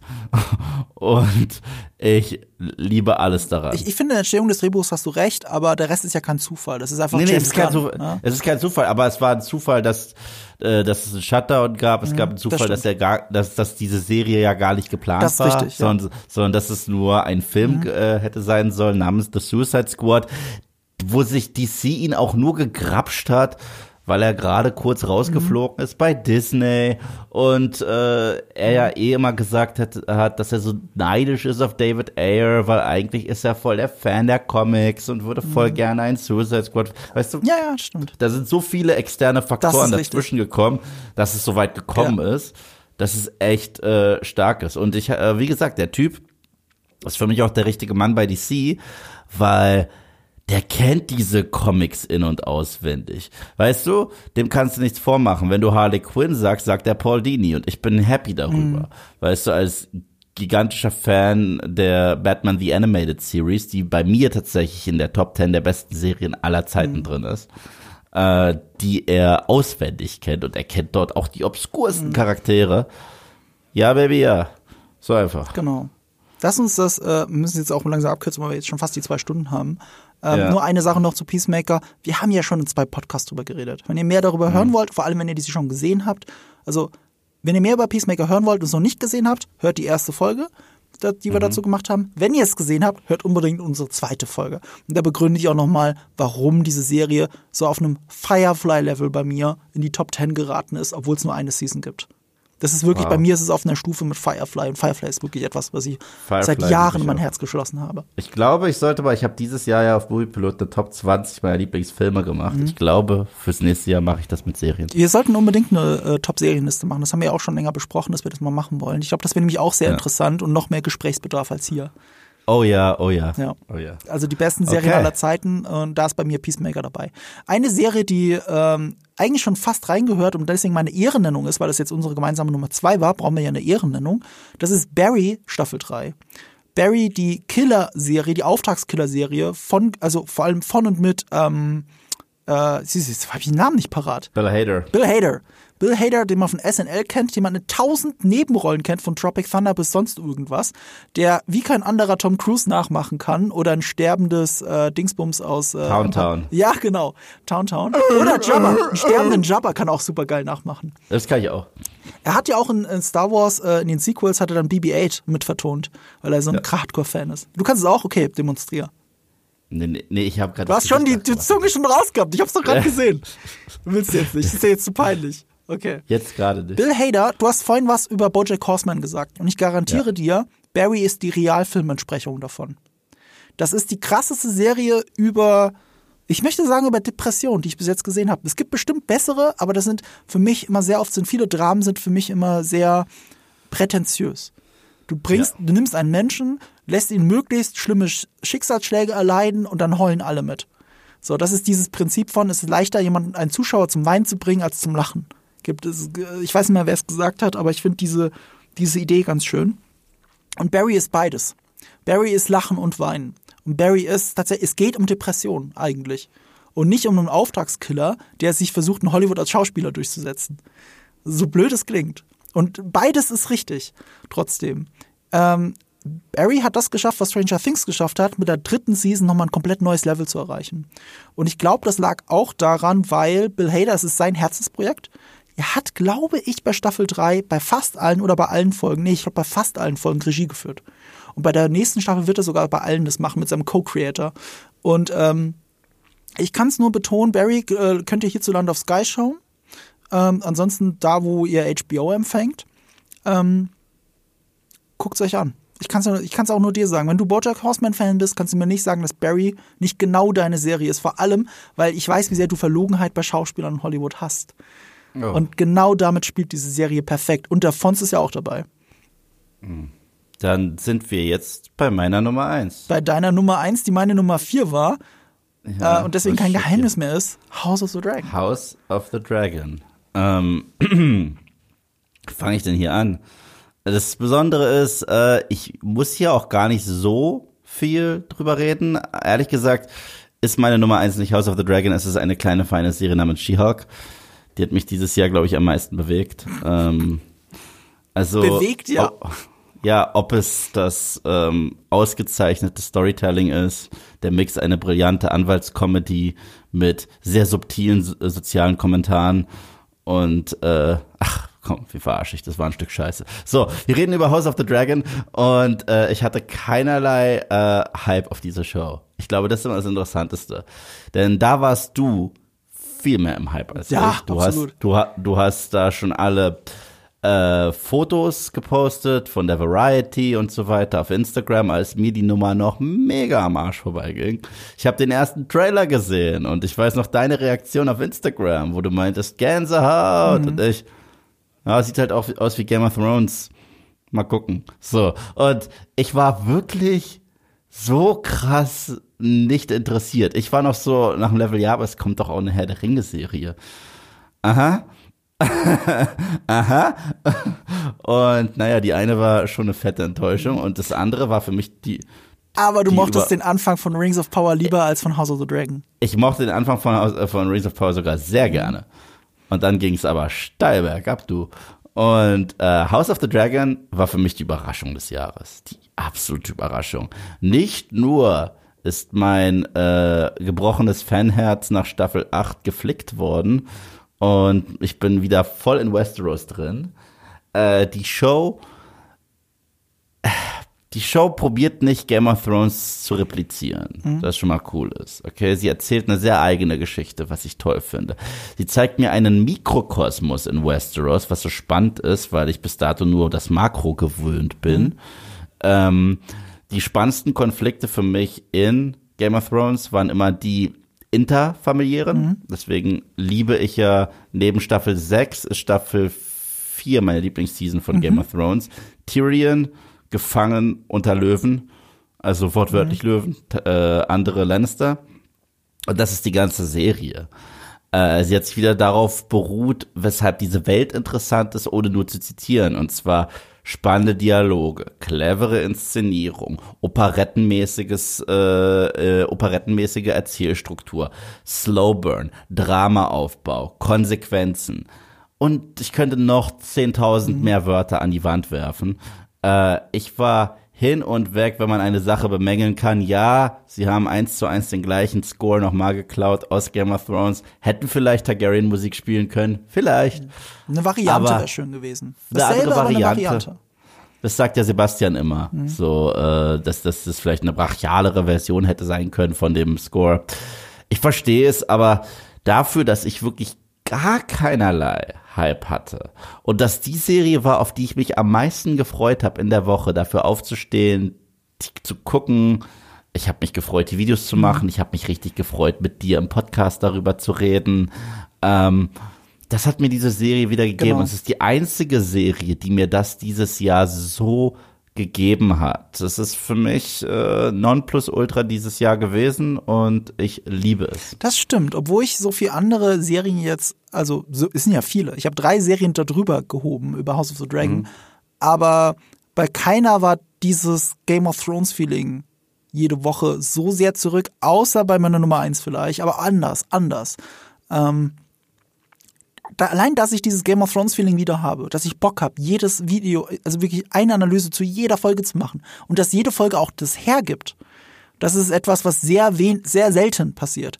Und äh, House of the Dragon hat mir das gegeben und deswegen liebe ich House of the Dragon. Und ich glaube, es wäre auch sogar noch höher bei mir gewesen, wenn der Anfang nicht so ein bisschen zäh gewesen wäre. Immer noch cool, aber da bin ich ja sogar bei dir. Ähm, ich fand die Charaktere am Anfang noch nicht interessant genug. Das kam erst mit den weiteren Folgen, als wenn es tiefer ging. Wenn es ein bisschen das Spektakel sogar runtergeschraubt hat. Und äh, da wurde die Serie immer besser und ist jetzt auf einem Game of Thrones mäßigen Niveau gelandet. Und äh, die alte Game of Thrones Magie ist zurück. Das ist einfach so. Ja, das Spannende ist die alte und die neue. Ja. Was ich damit meine ist, äh, die Drehbücher und die Dialoge aus früheren Game of Thrones Staffeln, die Inszenierung der späteren. Und das ist so eine unfassbar gute Mischung, weil alles, was man, weil hier findet man wieder, was man im Oldschool Game of Thrones liebt. Und ja, hier findet man auch das, was man in den späteren Staffeln geliebt hat. Was ja nicht die Drehbücher waren, sondern die Inszenierung. So, also selbst ich, der äh, sehr viel zu meckern hat, gerade in Staffel 8, muss ja sagen, dass das unglaubliche Bilder waren und unglaubliche Ideen waren, einfach wie man Sachen inszeniert. So, äh, ich, nur weil ich kein Fan von den Drehbüchern bin, kann ich ja trotzdem so etwas zu schätzen wissen. Und äh, House of the Dragon nimmt das, nimmt diese starken, starken, starken äh, Bilder und inszenatorischen Entscheidungen aus Staffel 6 bis 8 mhm. von Game of Thrones, aber nimmt gleichzeitig dieses äh, diese cleveren Dialoge und diese dieses politische und äh, das ähm, konspirative der ersten vier Staffeln Game of Thrones und schmeißt es in eine Show rein, und gleichzeitig ist keine einzelne Figur ein Abziehbild mhm. von irgendeiner etablierten GOT-Figur. Und dafür bin ich auch verdammt genau. dankbar. Genau, es versucht nicht dasselbe zu sein und macht die Welt nur tiefer. So soll es ja mhm. bei einem Prequel sein. Das war ja schon ein Gedanke, den du vorhin geäußert hast und der auch perfekt überleitet zu meiner Nummer eins, weil es ist mhm. ein Prequel. Mhm. ein Prequel, das dir langsam zu den Ohren raushängt, weil ich immer wieder davon rede. Aber ich muss es einfach nennen als meine absolute Nummer eins. Ich würde sogar sagen, so sehr ich alle anderen Sachen liebe, mit Abstand meine Nummer eins. Nämlich She-Hulk. Genau, She-Hulk. Äh, Better Call, du hast es ja im Skript absichtlich verfälscht, um mich zu ärgern. Better Call She-Hulk hast du reingeschrieben. Äh, Better Call Saul natürlich. Ich kann es nicht anders sagen. Also zwei Sachen, die du vorhin erwähnt hast, Prequels und wie schwer Prequels sind. Das ja. ist das beste Prequel, das jemals gemacht wurde und das sage ich in einem Jahr, in dem auch Endor rausgekommen ist. Mhm. Ähm, es ist aus genau den genannten Gründen, ne? Fallhöhe schaffen, Charaktere tiefer machen. Es schaffen, dass wenn du das Original siehst, was in dem Fall Breaking Bad ist, was ja eh schon eine der besten Serien aller Zeiten ist, ähm, Breaking Bad siehst du danach nochmal mit anderen Augen. Das ist einfach so. Du guckst Better Call Saul und es macht Breaking Bad aktiv besser. Und ich finde, es hebt es so weit hoch, dass ich, also meiner absoluten Überzeugung nach, ist Better Call Saul sogar die bessere Serie als Breaking Bad. Das ist, das ist mal eine Ansage. Ich, ich erzähle ja immer gerne meine Geschichte, wieso ich Better Call Saul nicht gesehen habe bis dato. Ich dachte, weil du das Dings nicht so gut, nicht so sehr mochtest, den, äh, den, den Spin-off-Film. Wie heißt er nochmal? Äh, El, El Camino. Camino. Ja. Den fand ich wirklich nicht gut, also so gar nicht gut. Mhm. Ich war jetzt nicht irgendwie scheiße, aber es war für mich okay, wenn das jetzt die Richtung ist, wie ihr das weitererzählt, mhm. danke, nein. Breaking Bad ist für mich ein wundervolles, eine wundervolle Serie mit einem mhm. wundervollen Ende und einem tollen Buchende. Und als die erste Season von Better Call Saul draußen mhm. war, waren die Kritiken lauwarm. Zur ersten mhm. Season von Better Call mhm. Saul. War so, ja, ist nett, mhm. ist cool. Aber ich so, ja, okay, ist nett, ist cool, muss ich mir jetzt nicht geben, denn das habt ihr auch gesagt über El Camino. Das habe ich mir angeguckt, weil es ja nur 90 Minuten lang Film auf Netflix mhm. ist. Und der hat mich so, der hat mich einfach kalt gelassen. Es ist irgendwie cool, Jesse Pinkman mhm. wiederzusehen. Ja, aber das ist halt genau das, was ich immer so an allem kritisiere, was so verfranchised wird. Und dann irgendwie so, ich glaube, spätestens ab Staffel 3 von Better Call Saul sind die Kritiken ja durch die Decke gegangen. Ja. Und, das, und da hieß es, okay, Staffel 1 und 2 ein bisschen, hm, aber danach, meine Güte, und dann Staffel 4 war super und Staffel 5 war super und das ist jetzt die sechste letzte, ne? Ja. Ja, und, und, und da haben die sich ja wirklich, äh, ist ja einer nach dem anderen ausgerastet, mhm. wie positiv das sein soll. Und dann seitdem denke ich mir, ha. Ich, ich, weiß auch nicht, wie du das immer noch entgehen lässt. Ja, ja, ich, ich, du, ich, ich prophezei dir, dass du es lieben wirst. Ich prophezei dir auch, dass du dich die ersten zwei Staffeln vielleicht ein bisschen durchquälst. Ich persönlich habe ja einen Rewatch gemacht dieses Jahr von der gesamten Serie nochmal. Und ich finde auch, wenn man schon weiß, wie es weitergeht, sind auch die ersten zwei Staffeln nochmal besser, als ich es in Erinnerung hatte. Es ist wirklich unglaublich. Aber es stimmt, ab der dritten Staffel ist es genial. Bis dahin ist es nett. Das hatte ich ja mit, mit äh, einer Serie, die in meinen Top 20 Lieblingsserien ist. Das ist Sons of Anarchy. Ja, okay. Die ich wirklich liebe. Mhm. Und Staffel 3, da warnt dich jeder davor. Alle sagen dir, das Finale von Staffel 3 ist phänomenal. Und alle sagen dir, es gibt ein paar Episoden, wo sie einen Trip machen nach mhm. Schottland. Nee, nach Irland. Und das ist, das zieht mhm. sich. Und ich, es hat sich so gezogen, dabei waren es, glaube ich, nur vier Episoden, aber die haben sich so mhm. gezogen, dass wirklich meine Lust, schon fast weiter mhm. zu gucken, weg war. Aber ich schwör's dir, sobald sie diesen Trip hinter sich haben, ist die Serie so gut wie nie zuvor und bleibt besser und hält mhm. die Qualität bis zum Schluss und so wow, wow, wow, wow, wow, wie der Typ von, äh, äh, ist das Screen Rant? Pitch Meeting? Ja, wow, wow, wow, wow, wow. Der hat mittlerweile einen eigenen Kanal. Also Pitch Meeting ja. ist mittlerweile ein eigener Kanal. Aber ja, ist mir egal. Und ähm, Deswegen, es ist möglich. Es ist möglich, dass eine Serie erst so ihre richtige Stimme und ihre Hauptqualität in späteren äh, Staffeln findet. Hm. Für mich war das bei Suns so richtig, richtig, richtig, das ist Nonplusultra, mhm. ist ab Staffel 4. Ja, bei Better Call Saul macht das halt auch diesen Sprung. Das liegt an verschiedenen Gründen. Better Call Saul fängt deswegen auch schon gut an, weil es, ähm, weil es die Qualität von Breaking Bad aus den letzten Staffeln mitnimmt. Bei Breaking mhm. Bad merkst du ja ab Staffel 3 auch, dass auf einmal Netflix Co-Geldgeber war. Vorher war es nur mhm. AMC und ab Staffel genau. 3 war das ein weltweiter Erfolg, weil es auf Netflix ausgestrahlt wurde weltweit. Mhm. Und vorher war es nur im Kabelfernsehen in Amerika versunken, kurz vor der Absetzung. Und dann kam dritte Staffel mit Netflix als Co-Geldgeber und auf einmal war das mit das erfolgreichste, was auf Netflix läuft und äh, was AMC je gemacht hat, zusammen mit Walking Dead. Und ähm, du merkst das der Serie an, äh, also bei Breaking Bad merkst du diesen Qualitätssprung an und bei Better Call Saul merkst du an, dass es diese Qualität, die inszenatorische Qualität der letzten zwei, drei Staffeln Breaking Bad schon mitnimmt und ab der dritten Staffel auch ganz genau weiß, was sie eigentlich wollen. Bis dahin auch schon super viel drin, aber kurz gedacht. Also, okay, was, wer ist der Antagonist? Das stand nicht von Anfang an fest. Im Laufe der ersten zwei Staffeln bildet sich ein Antagonist, der fantastisch ist. Aber sie wissen, wann sie enden müssen mit diesem Antagonisten. Das reicht. Ne? Ich will nichts spoilern. Aber jetzt ist genug mit ihm erzählt. Das ist das Ende. Was finden wir jetzt als Antagonisten? Und erst am Ende der vierten Staffel kommt mit Lalo Salamanca eine Person, die wirklich in einem Nebensatz erwähnt wird von Breaking Bad. Einer der besten Antagonisten in der Seriengeschichte. Das ist der Joker aller Serien. Das, was Joker sonst überall ist, ist Lalo Salamanca. Und auch nicht nur deswegen, weil er das verbindet, dieses Charismatische mit dem bitter, bösen, perfiden, sondern weil er so eine Art Katalysator ist für die Helden. Nicht, weil er der Antagonist ist, der bis zum Schluss da steht, sondern weil er bis zum Schluss, selbst wenn er nicht da sein sollte, alles andere beeinflusst, was passiert. Genauso, das machte Heath Ledgers Joker so gut. Und was Heath Ledger ja. für Joker war, das ist Tony Dalton als Lalo Salamanca für das Breaking Bad Universum. Das ist unfucking glaublich, was diese Serie erreicht hat. Und das sind nur diese Prequel-Qualitäten, die die Serie hat. Du hast vorhin noch was ganz Wichtiges gesagt. Das beste Finale aller Zeiten ist Sopranos und Angel. Sopranos und Angel. Ich bin bei dir, dass Sopranos, das ist meiner Meinung nach beste Ende aller Zeiten hat in der Seriengeschichte. Ende, wohlgemerkt. Also wirklich die letzte Szene. Und das mhm. Finale von Sopranos habe ich beim Rewatch letztes Jahr noch gesehen. Und wenn du mich also ich habe es vor nicht allzu langer Zeit nochmal gesehen und ich bleibe dabei. Das ist das beste Ende, das ich jemals bei einer Serie erlebt habe. Das ist auch das cleverste Ende, das ich jemals bei einer Serie erlebt habe. Das kontroverseste. Die Reaktion war so Holy geil. shit. Du weißt, ja. du weißt, die haben ja bei Sender, beim Sender angerufen und dachten, ihr Fernseher ist kaputt. Ja, ja. Ich dachte auch, mein Fernseher ist kaputt. Da, da ohne es zu spoilern, aber ich dachte, mein Fernseher ist kaputt. Und ich wusste das vorher. Ich wusste vorher, ich hatte schon gelesen, dass Leute so reagiert haben. Und ich guck's und ich denke, mein Fernseher ist kaputt. So, es ist wirklich, die Serie lässt sich das, sie ist so gut gemacht, es lässt sich das vergessen. Darf ich dir übrigens dazu ja. ganz kurz mal eine lustige Anekdote okay. sagen, weil, weil sie einfach so gut da reinpasst. Ja. Äh, passt ja auch zu Tony Dalton. Der spielt auch, auch in der Disney Plus Serie Hawkeye. Ja, eine ne? Parodie von dem, was er gemacht hat in Better Call Saul, ja. Genau. Und wir haben ja die ersten zwei Episoden im Kino gezeigt. Mhm.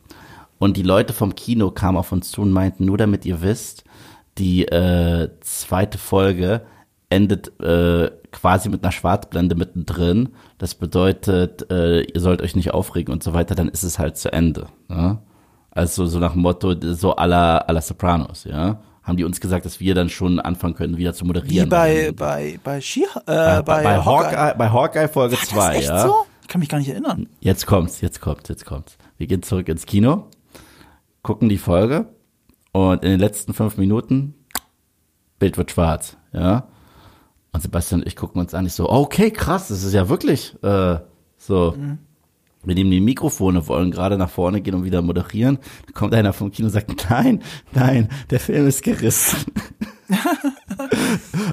also, also, also, also, also, es war gar ja. nicht äh, so ein krasser Fade to Black, mhm. aber den haben die halt doch bekommen. Wegen, ja, was ich mir vorstellen könnte, ist, das vergessen ja viele Leute, immer Leute, die fordern, hör, alle Folgen auf einmal. Normalerweise, bis auf eine Netflix-Serie, ist eine Serie nie komplett fertig, wenn sie ausgestrahlt wird. Noch während der Ausstrahlung ist immer noch Post-Production von den Folgen. Teilweise werden sie noch gedreht, bei 24 zum Beispiel ja, ist das passiert. Ja, ja. Und was ich mir vorstellen kann, ohne dass ich jetzt weiß bei euch, dass die Credits noch gar nicht fertig animiert waren. Oh, doch, doch, doch, waren die sogar, weil danach haben wir die Folge noch richtig bekommen und ja, was heißt danach? Äh, auch Nein, äh, zwei Minuten später, als er wieder alles ging. Ach so, aber waren Also es gab Credits mit drin? Es, ja, ja, Ah. und es gab nur Schwierigkeiten mit dem Projektor. Also, also gab es jetzt ein äh, Fade to Black oder nicht? Nein, das war gar nicht so krass. Das war einfach das äh, Okay, normales ja Ende. Also die, die haben das irgendwie ein bisschen gehypt und ich dachte mir auch krass. Aber nein, es war ein Ja, ganz normales. Äh, Ja, ja. ich meine, bei, bei, bei Dingsbums ist es jetzt zum Beispiel so gewesen, bei ähm, House of the Dragon. Die, wir hatten ja Screener im Vorfeld, für die, zumindest für die ersten paar Folgen.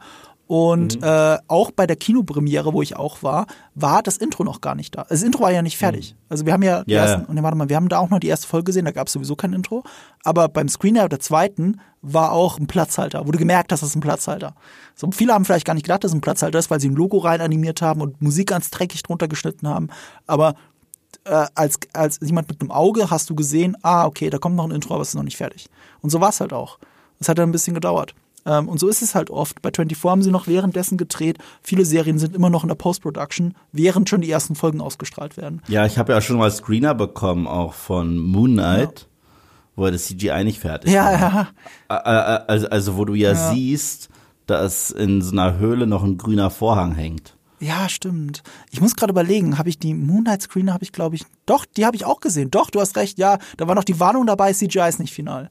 Genau, und dann siehst du auch, dass irgendwie so ein, so ein Käfer in der Wüste hochklettert und der ist halt noch komplett Mhm. weiß und so statisch, wie das halt so ausschaut, wenn er noch nicht fertig animiert ist.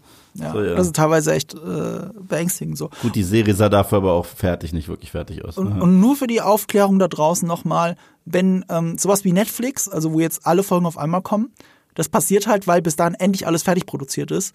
Und das heißt nicht, dass ihr es früher kriegt. Früher bekommen heißt wöchentlicher Release. Das ist früher bekommen, aber nicht, wenn ihr alles auf einmal kriegt. Das ist nicht früher. Das ist später, Absolut. Ja. weil erst alles fertig sein muss. Egal. Ja. Das nur als, als, als Hinweis.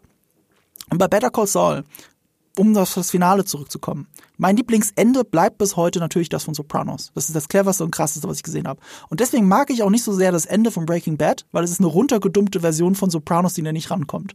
Im Sinne von, sie wissen nicht, was sie mit einer Figur anstellen sollen, die Böses tut, die du aber sympathisch findest. Was machst du mit der Figur am Ende? Und das Billigste, was du machen kannst, seit 80 Jahren, äh, wenn es um Mafia geht, ist immer organisiertes Verbrechen geht, ist immer, dass am Ende die Figur einen katharsischen Tod stirbt. Und das ist nicht mal ein Spoiler für Breaking Bad, weil in Breaking Bad ist das ja die Prämisse der Serie. Dass Walter White irgendwann sterben muss. Und dass er aber böse Ja. Dinge tut in der Zwischenzeit. Das wissen wir von Anfang an. Deswegen war ich immer, ich bin kein Fan vom Ende von Breaking Bad. Bis dahin, wirklich bis zur vorletzten Folge ist alles genial. Das Ende bin ich nicht so ein Freund davon. Deswegen liebe ich ja, also es ist ja einer meiner Lieblingsfilme, Goodfellas. Da finden Mhm. sie einen spannenden Weg, das äh, zu enden. Ja. Und das ist ein Punkt. Wie endest du spannend? Ja. So, und, und Sopranos hat einen Weg gefunden. Aber selbst Sopranos, wo ich sage, ich liebe das Ende. Wenn du mich folterst, kann ich dir fünf Momente oder so aus dem Finale sagen, die noch passieren. Aber ich kann dir nicht mal sagen, wie, die, wie das Finale beginnt, was der Einstieg im Finale ist. Ich weiß es gar nicht mehr.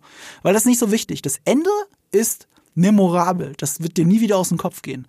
Aber das Finale selber ist eine, in Anführungsstrichen, normale Sopranos-Folge, die einen Epilog einleitet. Ein großer Epilog, so ein bisschen wie bei Herr der Ringe. So. Und dann kann ich dir eine Handvoll Szenen sagen, wahrscheinlich sogar weniger. Und das war's. Und ich sage, das beste Finale, das gesamte Finale, nicht mal das beste Ende, aber das beste Finale, das ich je gesehen habe, ist das von Better Call Saul. Da kann ich dir jeden Frame auswendig sagen und ich habe nur zweimal die Folge gesehen. Ich habe sie zweimal geguckt, weil ich sie so geil finde. Und es findet auch einen Weg, der vom Ende hin ähnlich von Sopranos ist. Ähnlich. Die Serie steht vor demselben Dilemma wie Breaking Bad. Und sie findet eine viel interessantere und clevere und unvorhersehbare und gleichzeitig geniale Lösung auch für alle beteiligten Figuren, als es Breaking Bad konnte. Bei Breaking Bad waren sie wesentlich einfallsloser. Und da wussten sie bis, bis kurz vom Ende nicht, was sie mit dem Maschinengewehr machen. Also das, das habe ich auch in meinem Better Call Saul Podcast, die du natürlich nicht gehört hast, ähm, habe ich das so schon ein paar Mal erzählt, diese Anekdote. Ich erzähle sie gerne hier nochmal. Äh, Vince Gilligan, der Erfinder von ähm, Breaking Bad, wollte diesen Maschi Machine Gun-Moment, diesen Maschinengewehr-Moment ganz am Anfang der letzten Staffel, wollte er unbedingt drin haben, dass er den Kofferraum au- aufmacht und da ist Maschinengewehr drin.